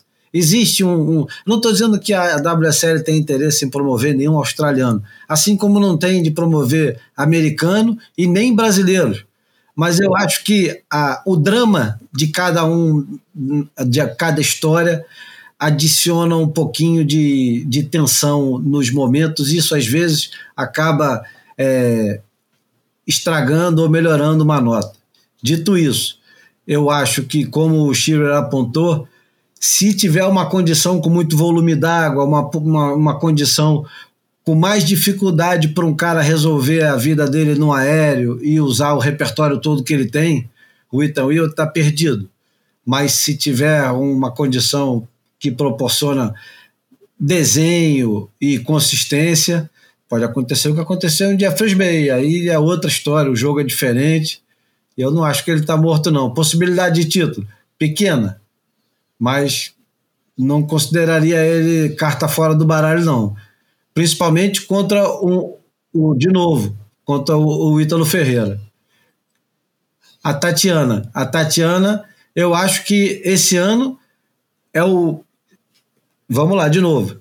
Se não vier uma Stephanie Gilmore extremamente bem composta, fria e, e como a que a gente conheceu há anos atrás, ouviu um, uma sombra do que ela era em El Salvador esse ano, se vier essa Stephanie, a Tatiana tem um, uma oponente complicada, complicadíssima até diria, porque tem, ela tem que ser, a Tatiana tem que ser muito agressiva, coisa que ela consegue ser, principalmente de backside, e eu Eu acho que vai, ela, ela tem um trabalho duríssimo pela frente se vier contra a Stephanie, se a Stephanie tiver é, concentrada, tiver bem postada no, no campeonato. Caso contrário, vai ser mamãozinho para Tatiana e dali para frente. Eu acho que a Tatiana deve estar com o campeonato do ano passado engasgadíssimo, né, na garganta, e vamos ver se ela vai conseguir chegar com um pouco mais de energia do que ela chegou no ano passado. Vamos lembrar que ano passado ela erra uma manobra no momento chave da bateria, lembra, Bruno? Lembra. Erra uma manobra no momento chave, uma manobra que possivelmente colocaria ela de volta no jogo. E, enfim. É, porque vai ter que passar pela, pela Joane, que é. Sobrenome é consistência barra de fé. Ah, e agora chegamos no, nos, nos vice, né? Chegamos nos vice, Jack Robson e Joan Defé. Jack Robson, a gente está acompanhando o cara numa blitzkrieg, né? O cara tá o, o cara tá dando tudo, né? Esse ano para ele é o, o, o, ano, literalmente o ano da redenção, né? O cara tá treinando, ele outro dia deu uma entrevista, agora nem lembro onde é que era, acho, acho que foi na, na WSL mesmo, ele dizendo que passa pelo menos cinco horas todo dia dando água. Eu acho que essa merda faz até mal. O, o cara não aprendeu nada com o Slater até agora, que o Slater dá uma distanciada. Até o Kong mesmo usava umas pranchas meio grandes, ficava sem pegar onda para manter a agressividade dele, né? Para não gastar toda a agressividade dele. Enfim, é... o Jack Robinson é um cara que tem um repertório muito bom e que esse ano baixou um, um, um zen a arte de consertar a motocicleta dele. é foda, né? Porra, mas é, eu acho que o medo que eu tenho dele é, é esse, esse estado aí emocional de, de, de, de, tranquilidade aparente, né? Parece que ele, ele, ele tá é, gravitando, enfim, com uma frequência vibracional diferente do resto. Isso me, me, me deixa um pouco ressabiado é, no que diz respeito à vitória de brasileiro. Acho que ele está, de fato, encontrou um espaço aí entre o ser super competitivo, mas respeitando né, é, a, a, natureza dele, de não ser um cara tão vocal fora d'água, enfim, tão expressivo. É, ele, ele, é muito perigoso, né, cara? E, e, o Grilo operou um, assim, um milagre, né? Ele passou de um patamar para outro em muito pouco tempo e parece que veio para ficar nesse novo estágio, né? Mas vocês lembram que no episódio passado o Iago falou uma coisa que a gente nem deu muita bola e a gente deveria ter escutado mais ele falar sobre isso. Ele diz assim: o, o Jack tem uma arma do, do lado dele que pouca gente se dá conta, mas que faz uma diferença enorme, que é a esposa dele, a Júlia, me achará. Então, eu não sei o quanto que, que ele, é, que ela ajuda ele a manter essa, esse ímpeto todo é, amansado, né? Porque ele deu uma acalmada, né? Ele tá menos aflito até, menos aflito inclusive em cima da prancha, sem balançar tanta prancha. Tem aquela história que a gente conversou com o Grilo aqui há um tempão, que ele botou mais volume nas pranchas, tá ouvindo mais, né? Enfim, é, esse cara, dependendo da condição, eu acho que se tiver aquela condição mais quebrada, a chance dele diminui muito. Mas o que ele está atacando a parede da onda, eu não sei o que, que ele vai vir também de manobra fora da onda, aérea, etc e tal, mas na onda eu acho ele mais forte do que o Ethan Ewing, inclusive com a borda. Bem mais forte, digo. Você, João? Eu acho que ele tem mais repertório que o, que o Ethan Ewing e também traz é, para a bagagem dele o fator como você é, ressaltou e, e, muito bem, do fator australiano, que também vai pesar nos enredos, que, que pesam sempre nessa hora.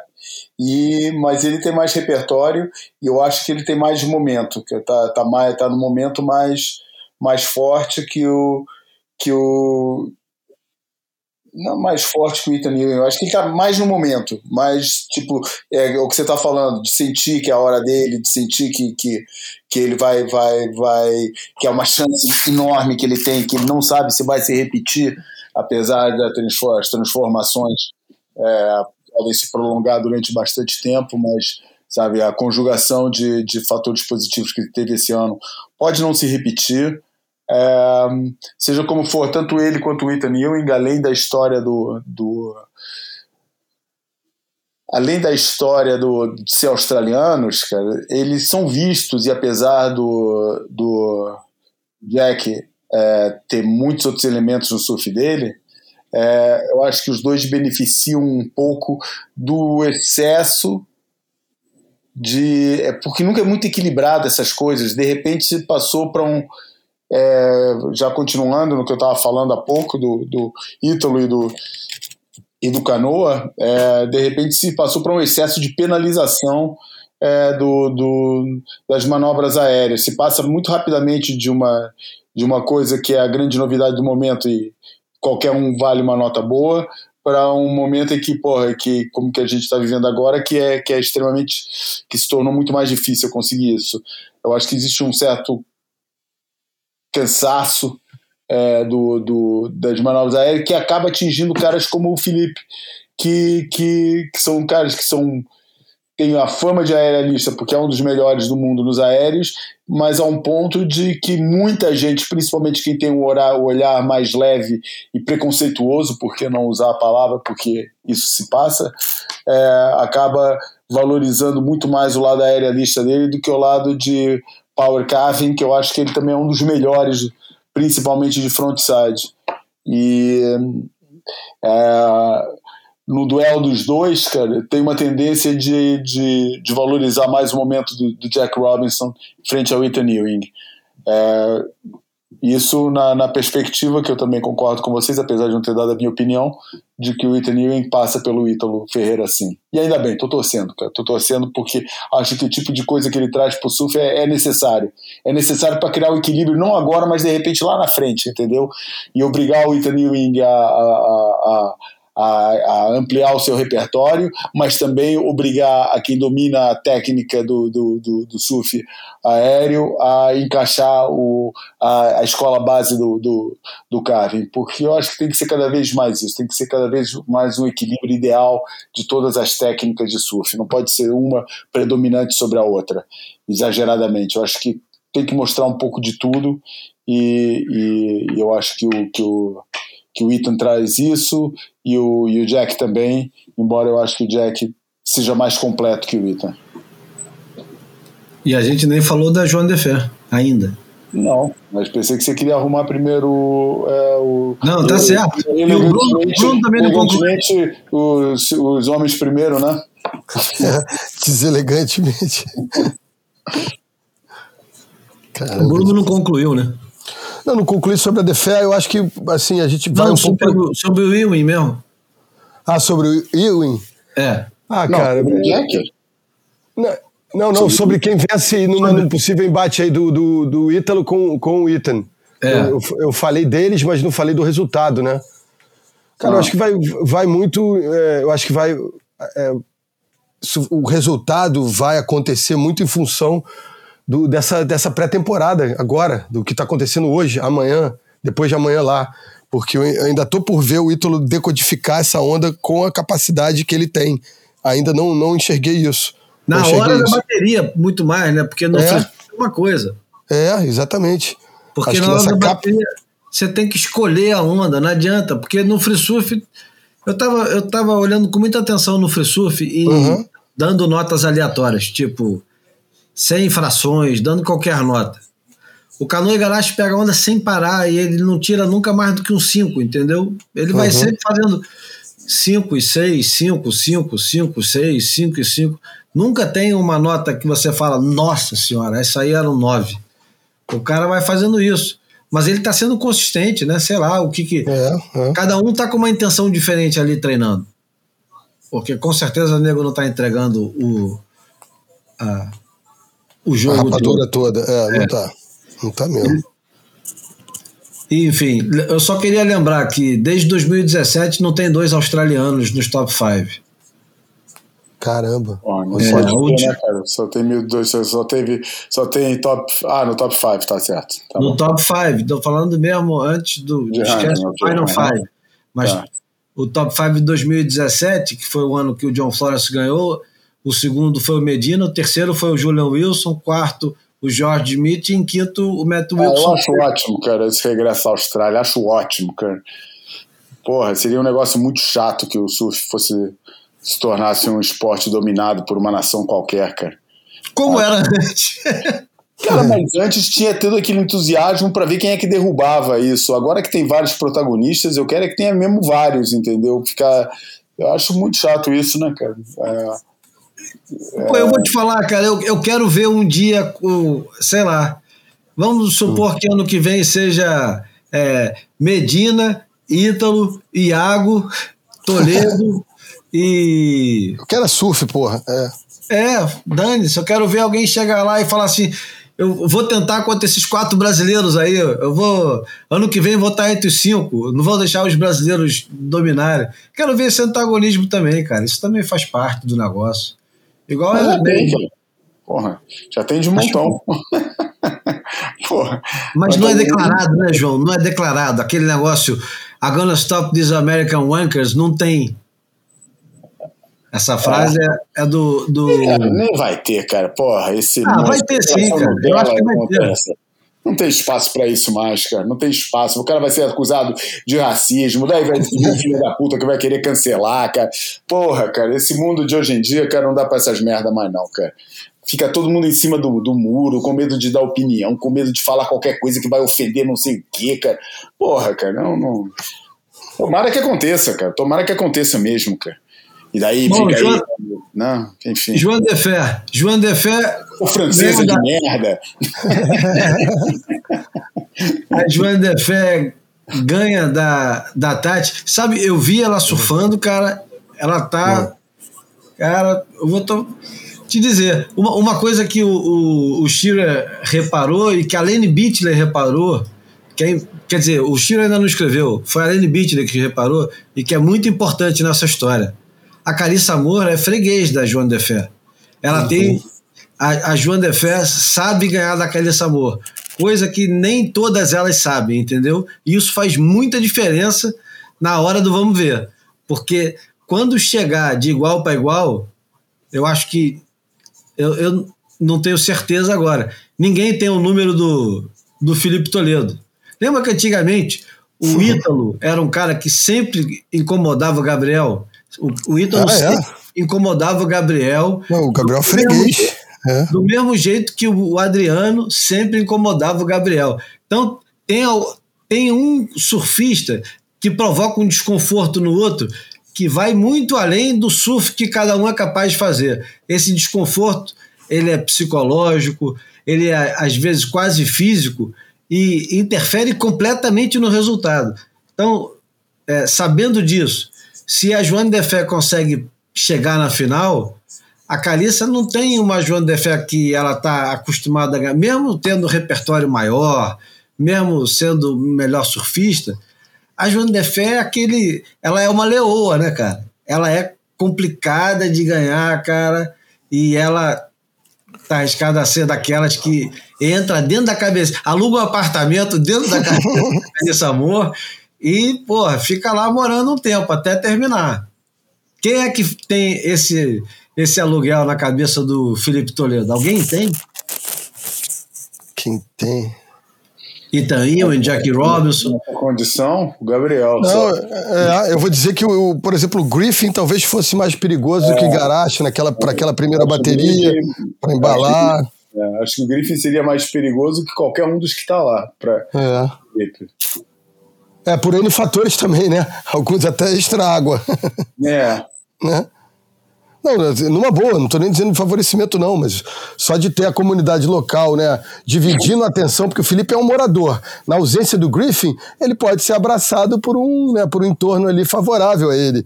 Com a presença do Griffin, ia ficar tudo canalizado pro, pro, pro Griffin. Então, esse ano, o Felipe perde pro Ethan Ewing em Sunset e perde para o Jack Robinson é, em Gilland. E é só. Ou seja, eu, ninguém tem muito. Deixa eu ver aqui, 2021, se ele perde para algum dos dois, não perde para nenhum dos dois. 2019 perde para Jack Robinson e Margaret River naquela bateria. Essa bateria pode. Aquela bateria famosa, né? Do The Box, né? Essa bateria pode ter um, um, um, lugarzinho ali, mas também pode funcionar ao contrário, né? Tipo, é a hora de eu devolver aquela humilhação. É, é, esses mecanismos podem ser usado, usados pelos fregueses, pelos. A favor pelos... e contra, né? É, exatamente. Mas isso é importante, essas estatísticas que é, são pentelhas. Aliás, o, o, tô vendo aqui, o Felipe Toledo também perdeu em 2017 foi Itanil em, em Chopo. Olha. É, mas 25. É, mas é um ambiente completamente diferente do que ele vai enfrentar na final, né? Ah, para mim essas coisas sempre alimentam a, a rivalidade. Não tem jeito. É, mas digo, nesse caso alimenta até o favor, meu irmão. Tu me ganhou lá, agora é minha vez de, porra, te atropelar. Bom, então chegamos ao consenso que o, o Felipe ganha e a Carissa ganha também? É assim tão fácil? Pô, cara, pior que foi, foi como eu me, me manifestei lá na, na, nessas arguições, enfim, na, nos pedidos que eu recebi lá da, da turma do Sport TV, do GE e tal, terminou desse jeito, cara. Eu sei que pode parecer meio enfadonho, né? Meio, meio monocromático, mas é, é isso também. Eu acho que eles, os dois serão encarados como os campeões e os outros como desafiantes. Tem você, o Júlio que gosta da dinâmica do boxe, acho que tem muito disso.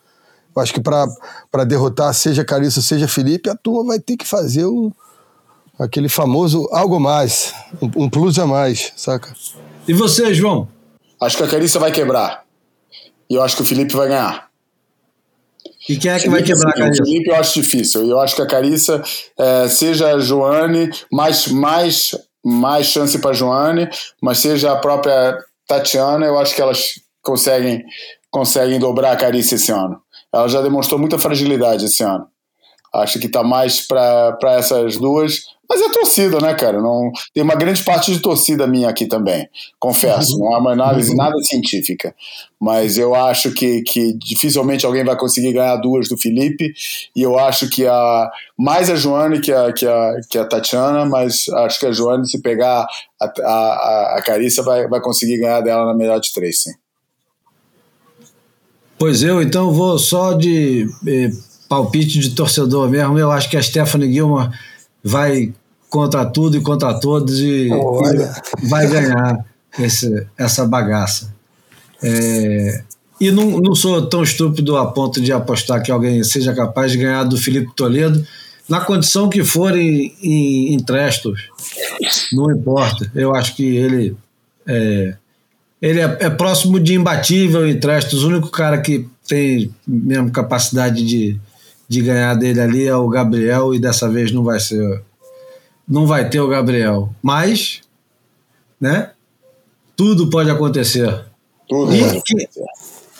E, o Boia está arriscado, inclusive, a fazer um, uma live no dia final, sem a participação do Bruno do João surpreendentemente, porque os dois vão estar trabalhando, graças a Deus, vamos levantar as seis mãos para o céu, né? que todo mundo vai estar trabalhando no dia, vamos torcer para isso. É, é. Mas se, se o Boia for. É, se o Boia fizer a, o Final Five, será no YouTube. Ah, mas eu vou ter participações, mesmo que eu esteja trabalhando, eu vou ter participações. Eu acho muito difícil eu estar trabalhando, vou te falar, cara. Acho bem difícil mesmo, porque o time é grande e a gente funciona de um esquema diferente que o, que o Bruno trabalha aí. Ou a gente está escalado para aquele dia e só pode ir de um time de nove comentadores, são três por dia.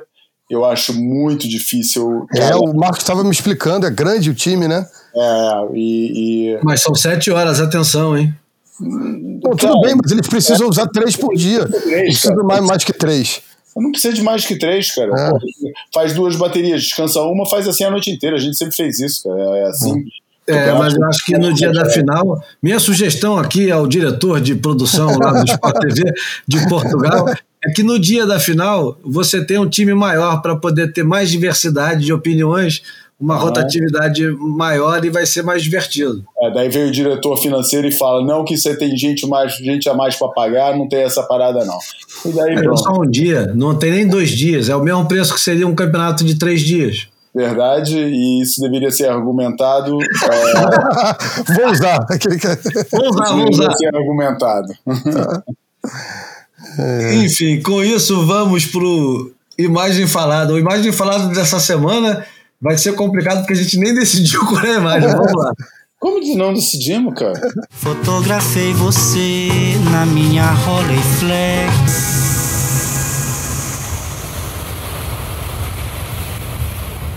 Não, a imagem falada já foi decidido, sim. E é uma capa da surf emblemática que é um surfista que não teve é, exposição nenhuma e ao mesmo tempo possivelmente foi o cara que mais teve exposição nos anos 80 porque eu acho que não tem dúvida que é a melhor capa de revista de todos os anos 80 e porra, estamos aí falando de surfer, de surfing, de tudo quanto é revista é a melhor foto de Sunset Beach de, de sempre. Eu estou me referindo ao surfista havaiano completamente desconhecido na época e completamente esquecido hoje em dia, que é o Matt Mondragon, um surfista que eu, eu não faço ideia, o João de repente conhece ele e eu nunca Não. mais ouvi falar desse Não cara. vou falar, cara. Mais desconhecido que Shoniano.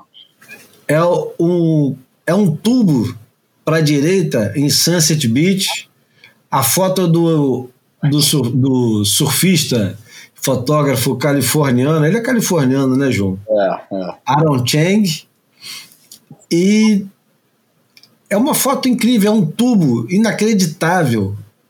E a qualidade da foto já impressionava na época, que a qualidade da foto era de uma nitidez.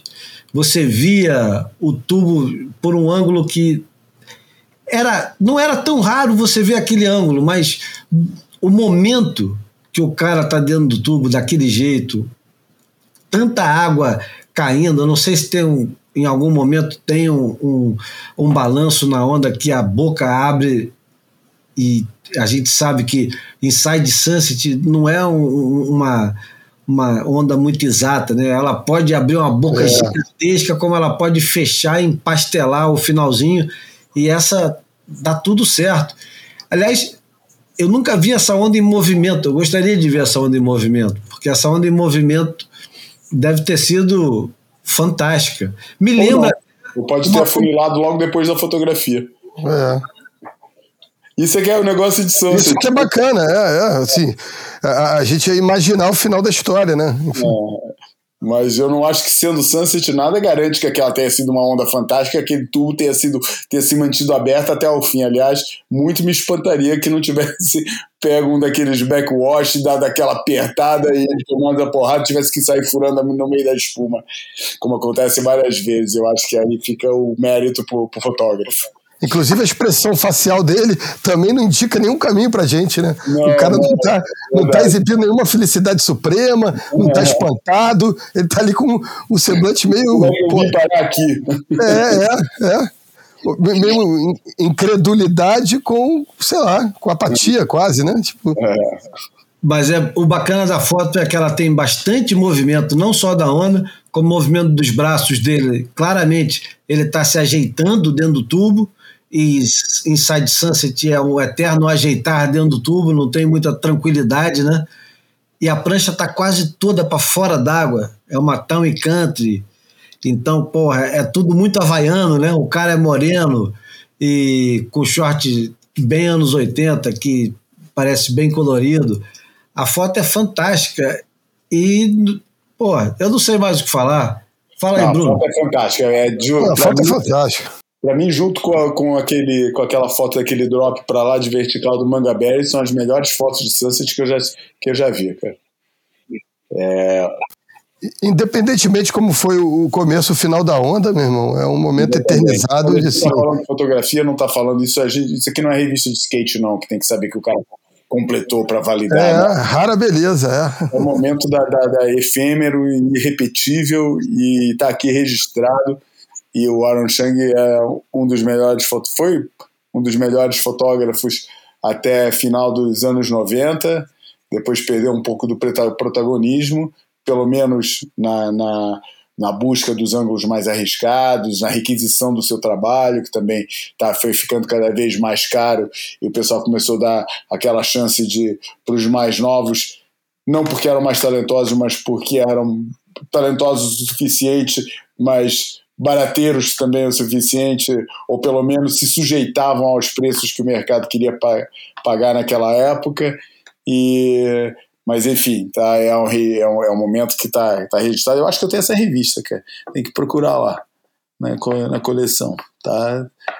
Pô, é, é épica, essa imagem é épica. E parece um tudo tão normal, né, cara? Só, de- só tendo a noção da onda que Sunset é, para você realmente olhar para isso e entender tudo que está em jogo nessa. nessa É, exatamente.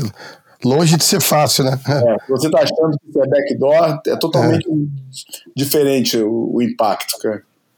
Mas naquela época era muito raro você ver esse ângulo de qualquer tubo, né? Ah, é. Não, né? Eu acho que eu acho que é raro. Pipeline backdoor já produzia muito esse ângulo.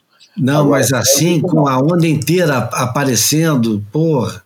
Aí depois o pessoal vai entrando dentro do tubo e tal, mas eu acho que junta aí muita coisa. O cara tirando foto dentro da água, dá para ver assim até um, um, um, um pouquinho Mas da ele onda aqui, tá, ele aqui tá de, de, de, de bodyboard. De bodyboard ou de, ou de colchãozinho, né? E deve estar É. usando uma, uma, uma, um- uma zoom de, cento, de 200, de Uma 70, mini tele, né?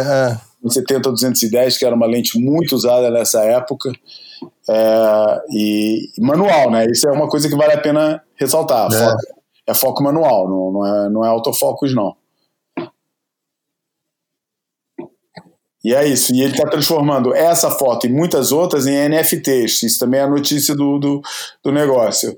Esse, essa, essa maluquice do mundo moderno, que para uns é um jeito de ficar rico, para outros é um jeito de tentar ficar rico, para outros é, É um jeito de perder dinheiro. é um jeito de perder dinheiro. É, mas, enfim, é essa nova coisa do NFT, que eu acho um conceito interessante. Não sei se vale a pena começar a explicar o que é NFT, se não vale e tal. Mas, muito rapidamente, o NFT é uma assinatura digital sobre uma coisa que, a partir do momento em que ela entra na internet com essa assinatura digital, é impossível você falar que é o dono de uma imagem, de um original de uma imagem qualquer, é porque é, você só consegue atachar um NFT uma vez. Então, é, e para atachar esse NFT tem um, todo um processo é, que torna aquela peça única e a garantia de que aquela peça é única, porque você consegue traçar, mesmo que a peça seja comercializada é, centenas ou milhares de vezes, todo o historial de comercialização dela está registrado até chegar no primeiro dono para você ter a noção de que o cara que o primeiro cara que vendeu aquilo era o proprietário original dessa peça única que é que ganha essa essa essa aura de única através desse registro como NFT é, tem, tem a ver com essa nova com a nova tecnologia que diz que vai acabar com os bancos modernos e com o dinheiro do jeito que a gente conhece né que é a tecnologia blockchain que registra todo o dinheiro qualquer nota qualquer qualquer valor monetário que é transacionado fica com a história de quem transacionou, quem, quem aqui vai, vamos dar um exemplo simples, uma nota, né? Uma nota de, de, de, de dinheiro, aquela nota você consegue traçar é, todas as mãos por onde aquela nota passou, entendeu? Nesse caso, mãos, porque é, é, tá, tá registrado digitalmente. E no mundo que está abdicando do dinheiro físico, não sei como é que está aí no Brasil, mas, por exemplo, esse festival que eu fui nesse final de semana não aceitava pagamento em dinheiro, cara. Você tinha que pagar ou com o cartão ou com o celular, é, das várias formas, é, vários métodos de pagamento que tem, é, mas dinheiro, se você fosse, podia estar cheio com, com a carteira recheada que ia passar fome, do mesmo jeito. Não tinha um lugar que aceitava dinheiro. Ó, eu já fui ao Maraca com, com, com nenhum dinheiro na carteira.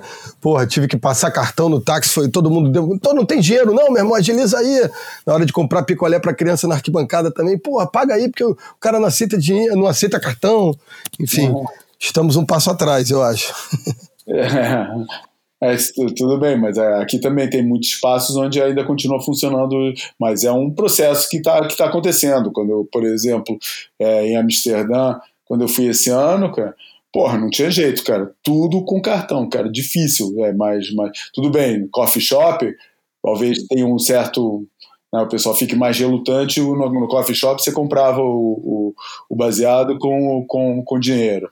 Mas, mas a maioria dos lugares, principalmente restaurante e entrada em, em museu, entrada em, em sala de espetáculo, essas coisas assim, não, ninguém aceitava dinheiro, cara. Tudo com cartão ou com o telefone. E essa tecnologia ligada a isso, né, cara? É o registro do, da, daquilo, né? Fica para lá sempre registrado, tá lá. Aquela nota algum dia foi tua, aquele quadro que, que era original tá lá registrado, que é o original que você tem hoje em dia, que você hoje é o proprietário, você pode provar que aquele é o original mesmo, não é igual às milhares de cópias que circulam por aí.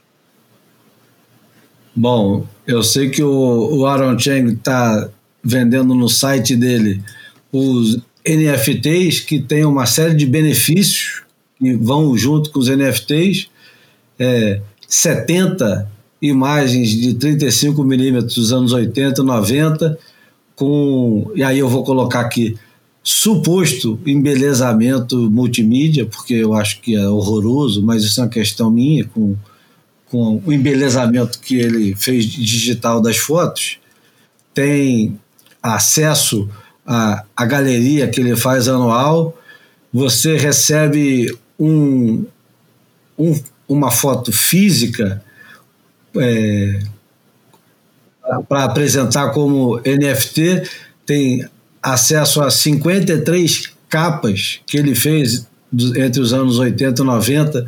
As fotos vão ser animadas com zoom e outras porcarias que destroem as fotografias. É, dependendo de quanto você. Ah, dependendo de quanto você investe, você pode ter direito a, a um quadro, uma moldura de uma fotografia dele, é, deixa eu ver, 55 polegadas, mais ou menos. E o, o mais barato, a, a, o investimento mais barato que tem é de um, um Ethereum, que é uma moeda digital, que hoje está avaliado em R$ 8.230. Esse é o mais barato. Mas se você quiser o, o mais caro deles, que é o, o de 12 Ethereums, que você tem acesso a tudo, tem direito a um, um, um almoço com Aaron Chang e uma sessão de fotografias custa 12 Ethereums, que hoje vai dar 8 vezes 12, faz a conta aí, Bruno, que eu tô com preguiça. 8 vezes 12 mesmo, ah, cerca de 100, porra. 100. Tá bom. É. 100 mil reais. É, 96 você... mil, né? É. Tá bom, é um preço justo. Caraca. São os reis do caô moderno, dos caô, o caô multimídia, né? Caô 2.0, é. É, é capitalismo, né, cara? Ele tá sempre inventando maneira do dinheiro circular, né? Eu sugiro, eu sugiro, ao João que pegue e comece a digitalizar o, o, arquivo dele de fotografias com a maior urgência. Não, cara, tava, eu ia fazer isso com os quadros do meu irmão, mas. Não, é... com as tuas fotografias, cara. Eu acho que a nível de escala, eu acho que isso, como vários, vários, vários vários elementos de, de, de, dessa economia digital que tem hoje em dia é, um, é uma questão de escala. Sinceramente, não acho que, que tenha é, dimensão de escala suficiente aqui em Portugal para fazer isso. Mas quem tem trabalho internacional, de interesse internacional, impacto internacional, acho que com certeza poderá poderá fazer isso. É, eu não sei, tinha que pensar se teria no meu, do pouco que eu entendo do, do assunto, tinha que ver o que, que eu tenho no meu arquivo que poderia eventualmente atrair, ter uma dimensão internacional que gerasse interesse suficiente para isso ter um valor. É, mas... mas de repente isso é um bom mercado para os fotógrafos do surf, e isso sem dúvida nenhuma é um grande assunto para ser conversado com um fotógrafo de surf. Depois do fim das revistas. Com especialista em mercado financeiro. Não, mas é, pode ser também. Mas eu estou me referindo aos fotógrafos que têm um, um grande acervo, que dedicaram maior parte da carreira deles a registrar surf, campeonato, viagem, etc. e tal, e que hoje se veem é, à margem de um mercado que já existiu e que não existe mais, né?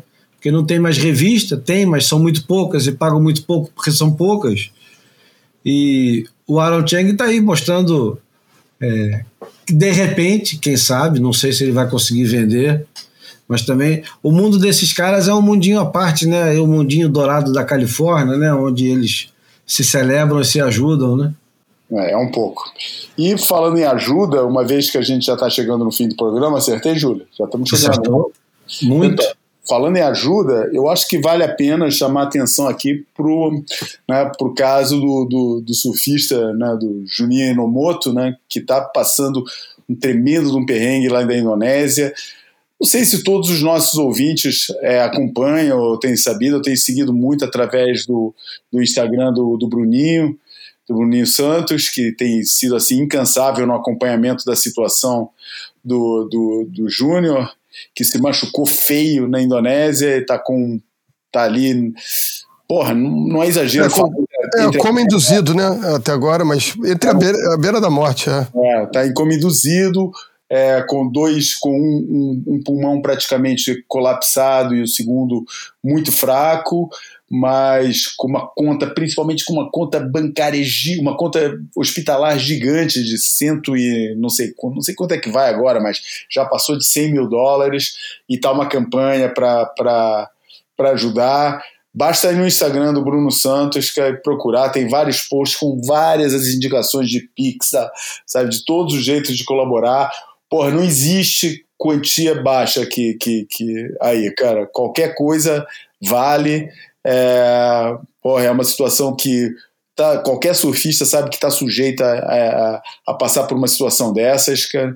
Acho que as- qualquer solidariedade vale vale muito, cara. Eu não faço a menor ideia quem seja, não conheço ele, mas conheço bem o Bruno, e se o Bruno está com esse empenho todo é porque deve ser um cara muito 100% é, para ter essa, essa amizade, esse apoio todo do Bruninho. E tá aí, o, o recado tá dado. Não, acho que a gente pode ir para a porta, né? Acho que já deu É, o que tinha que dar. Cara, porra. É. Jantar, cara, ainda não fiz nem o jantar. Vocês estão aí no meio da final de tarde, eu tô, porra, cara. Hambre, hombre. Ándale. Anda Bom, então vamos lá. Para terminar, eu escolhi uma música do Ibibio Sound Machine, que é outra banda de Londres. Hoje o programa está bem em inglês, né? Teve a, a dica de livro é inglesa, né? A música de entrada e de saída também é inglesa. O, o Ibibio Sound Machine é um, um projeto, é um projeto de música eletrônica afrofunk. E o curioso desse negócio é que tem um brasileiro envolvido nessa história aí, que é o percussionista Anselmo Neto. São descendentes de. Tem descendente de nigeriano e de Gana e o cacete. E o mais legal de tudo, quer dizer, não é o mais legal de tudo, porque não tem coisa mais legal do que o próprio som que eles fazem, que é do oeste da África, é que é produzido pelo Hot Chip, que é uma banda do cacete. Eu gosto pra caralho do Hot Chip, não sei se os meus camaradas gostam também. O nome da música é Protection from Evil. E, enfim, entendedores entenderão, porque a gente sempre precisa né, dessa proteção contra o mal e o momento agora, mais do que nunca. Queria agradecer ao João e ao Bruno e a vocês que aguentaram até agora. Não deixa de ir lá no Boia Podcast depois, agora termina de ouvir, vai lá no Boia Podcast, dá uma olhadinha no, nos links que tem lá, nas dicas, enfim. É isso. Um abraço, Bruno. Valeu, Júlio. Valeu, João. Amigos, ouvintes. Até a próxima. Boa semana e quem sabe no próximo a gente já consegue aí é, repercutir e dissecar tudo que acontecer em Traços. Beleza. Valeu, João. Será que a gente vai discutir tudo que aconteceu em Trécio quando vai ter uma live para falar do assunto? Pô, a gente fez isso no passado. Ah, é, tem, uma coisa é uma coisa, outra coisa é outra coisa, pô. É verdade, é verdade. Inclusive, É, as, depois- as opiniões podem mudar muito do. do- É, de um para o outro. né? As nossas mesmas, né? As, as, as pessoais. é.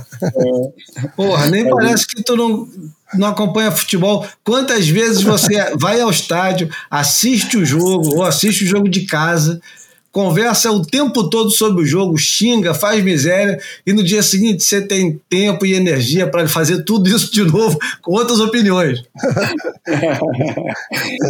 É isso mesmo. Bom, valeu, galera, mais uma vez, por mais uma semana aqui escutando a gente. E aí, semana que vem estamos juntos de novo.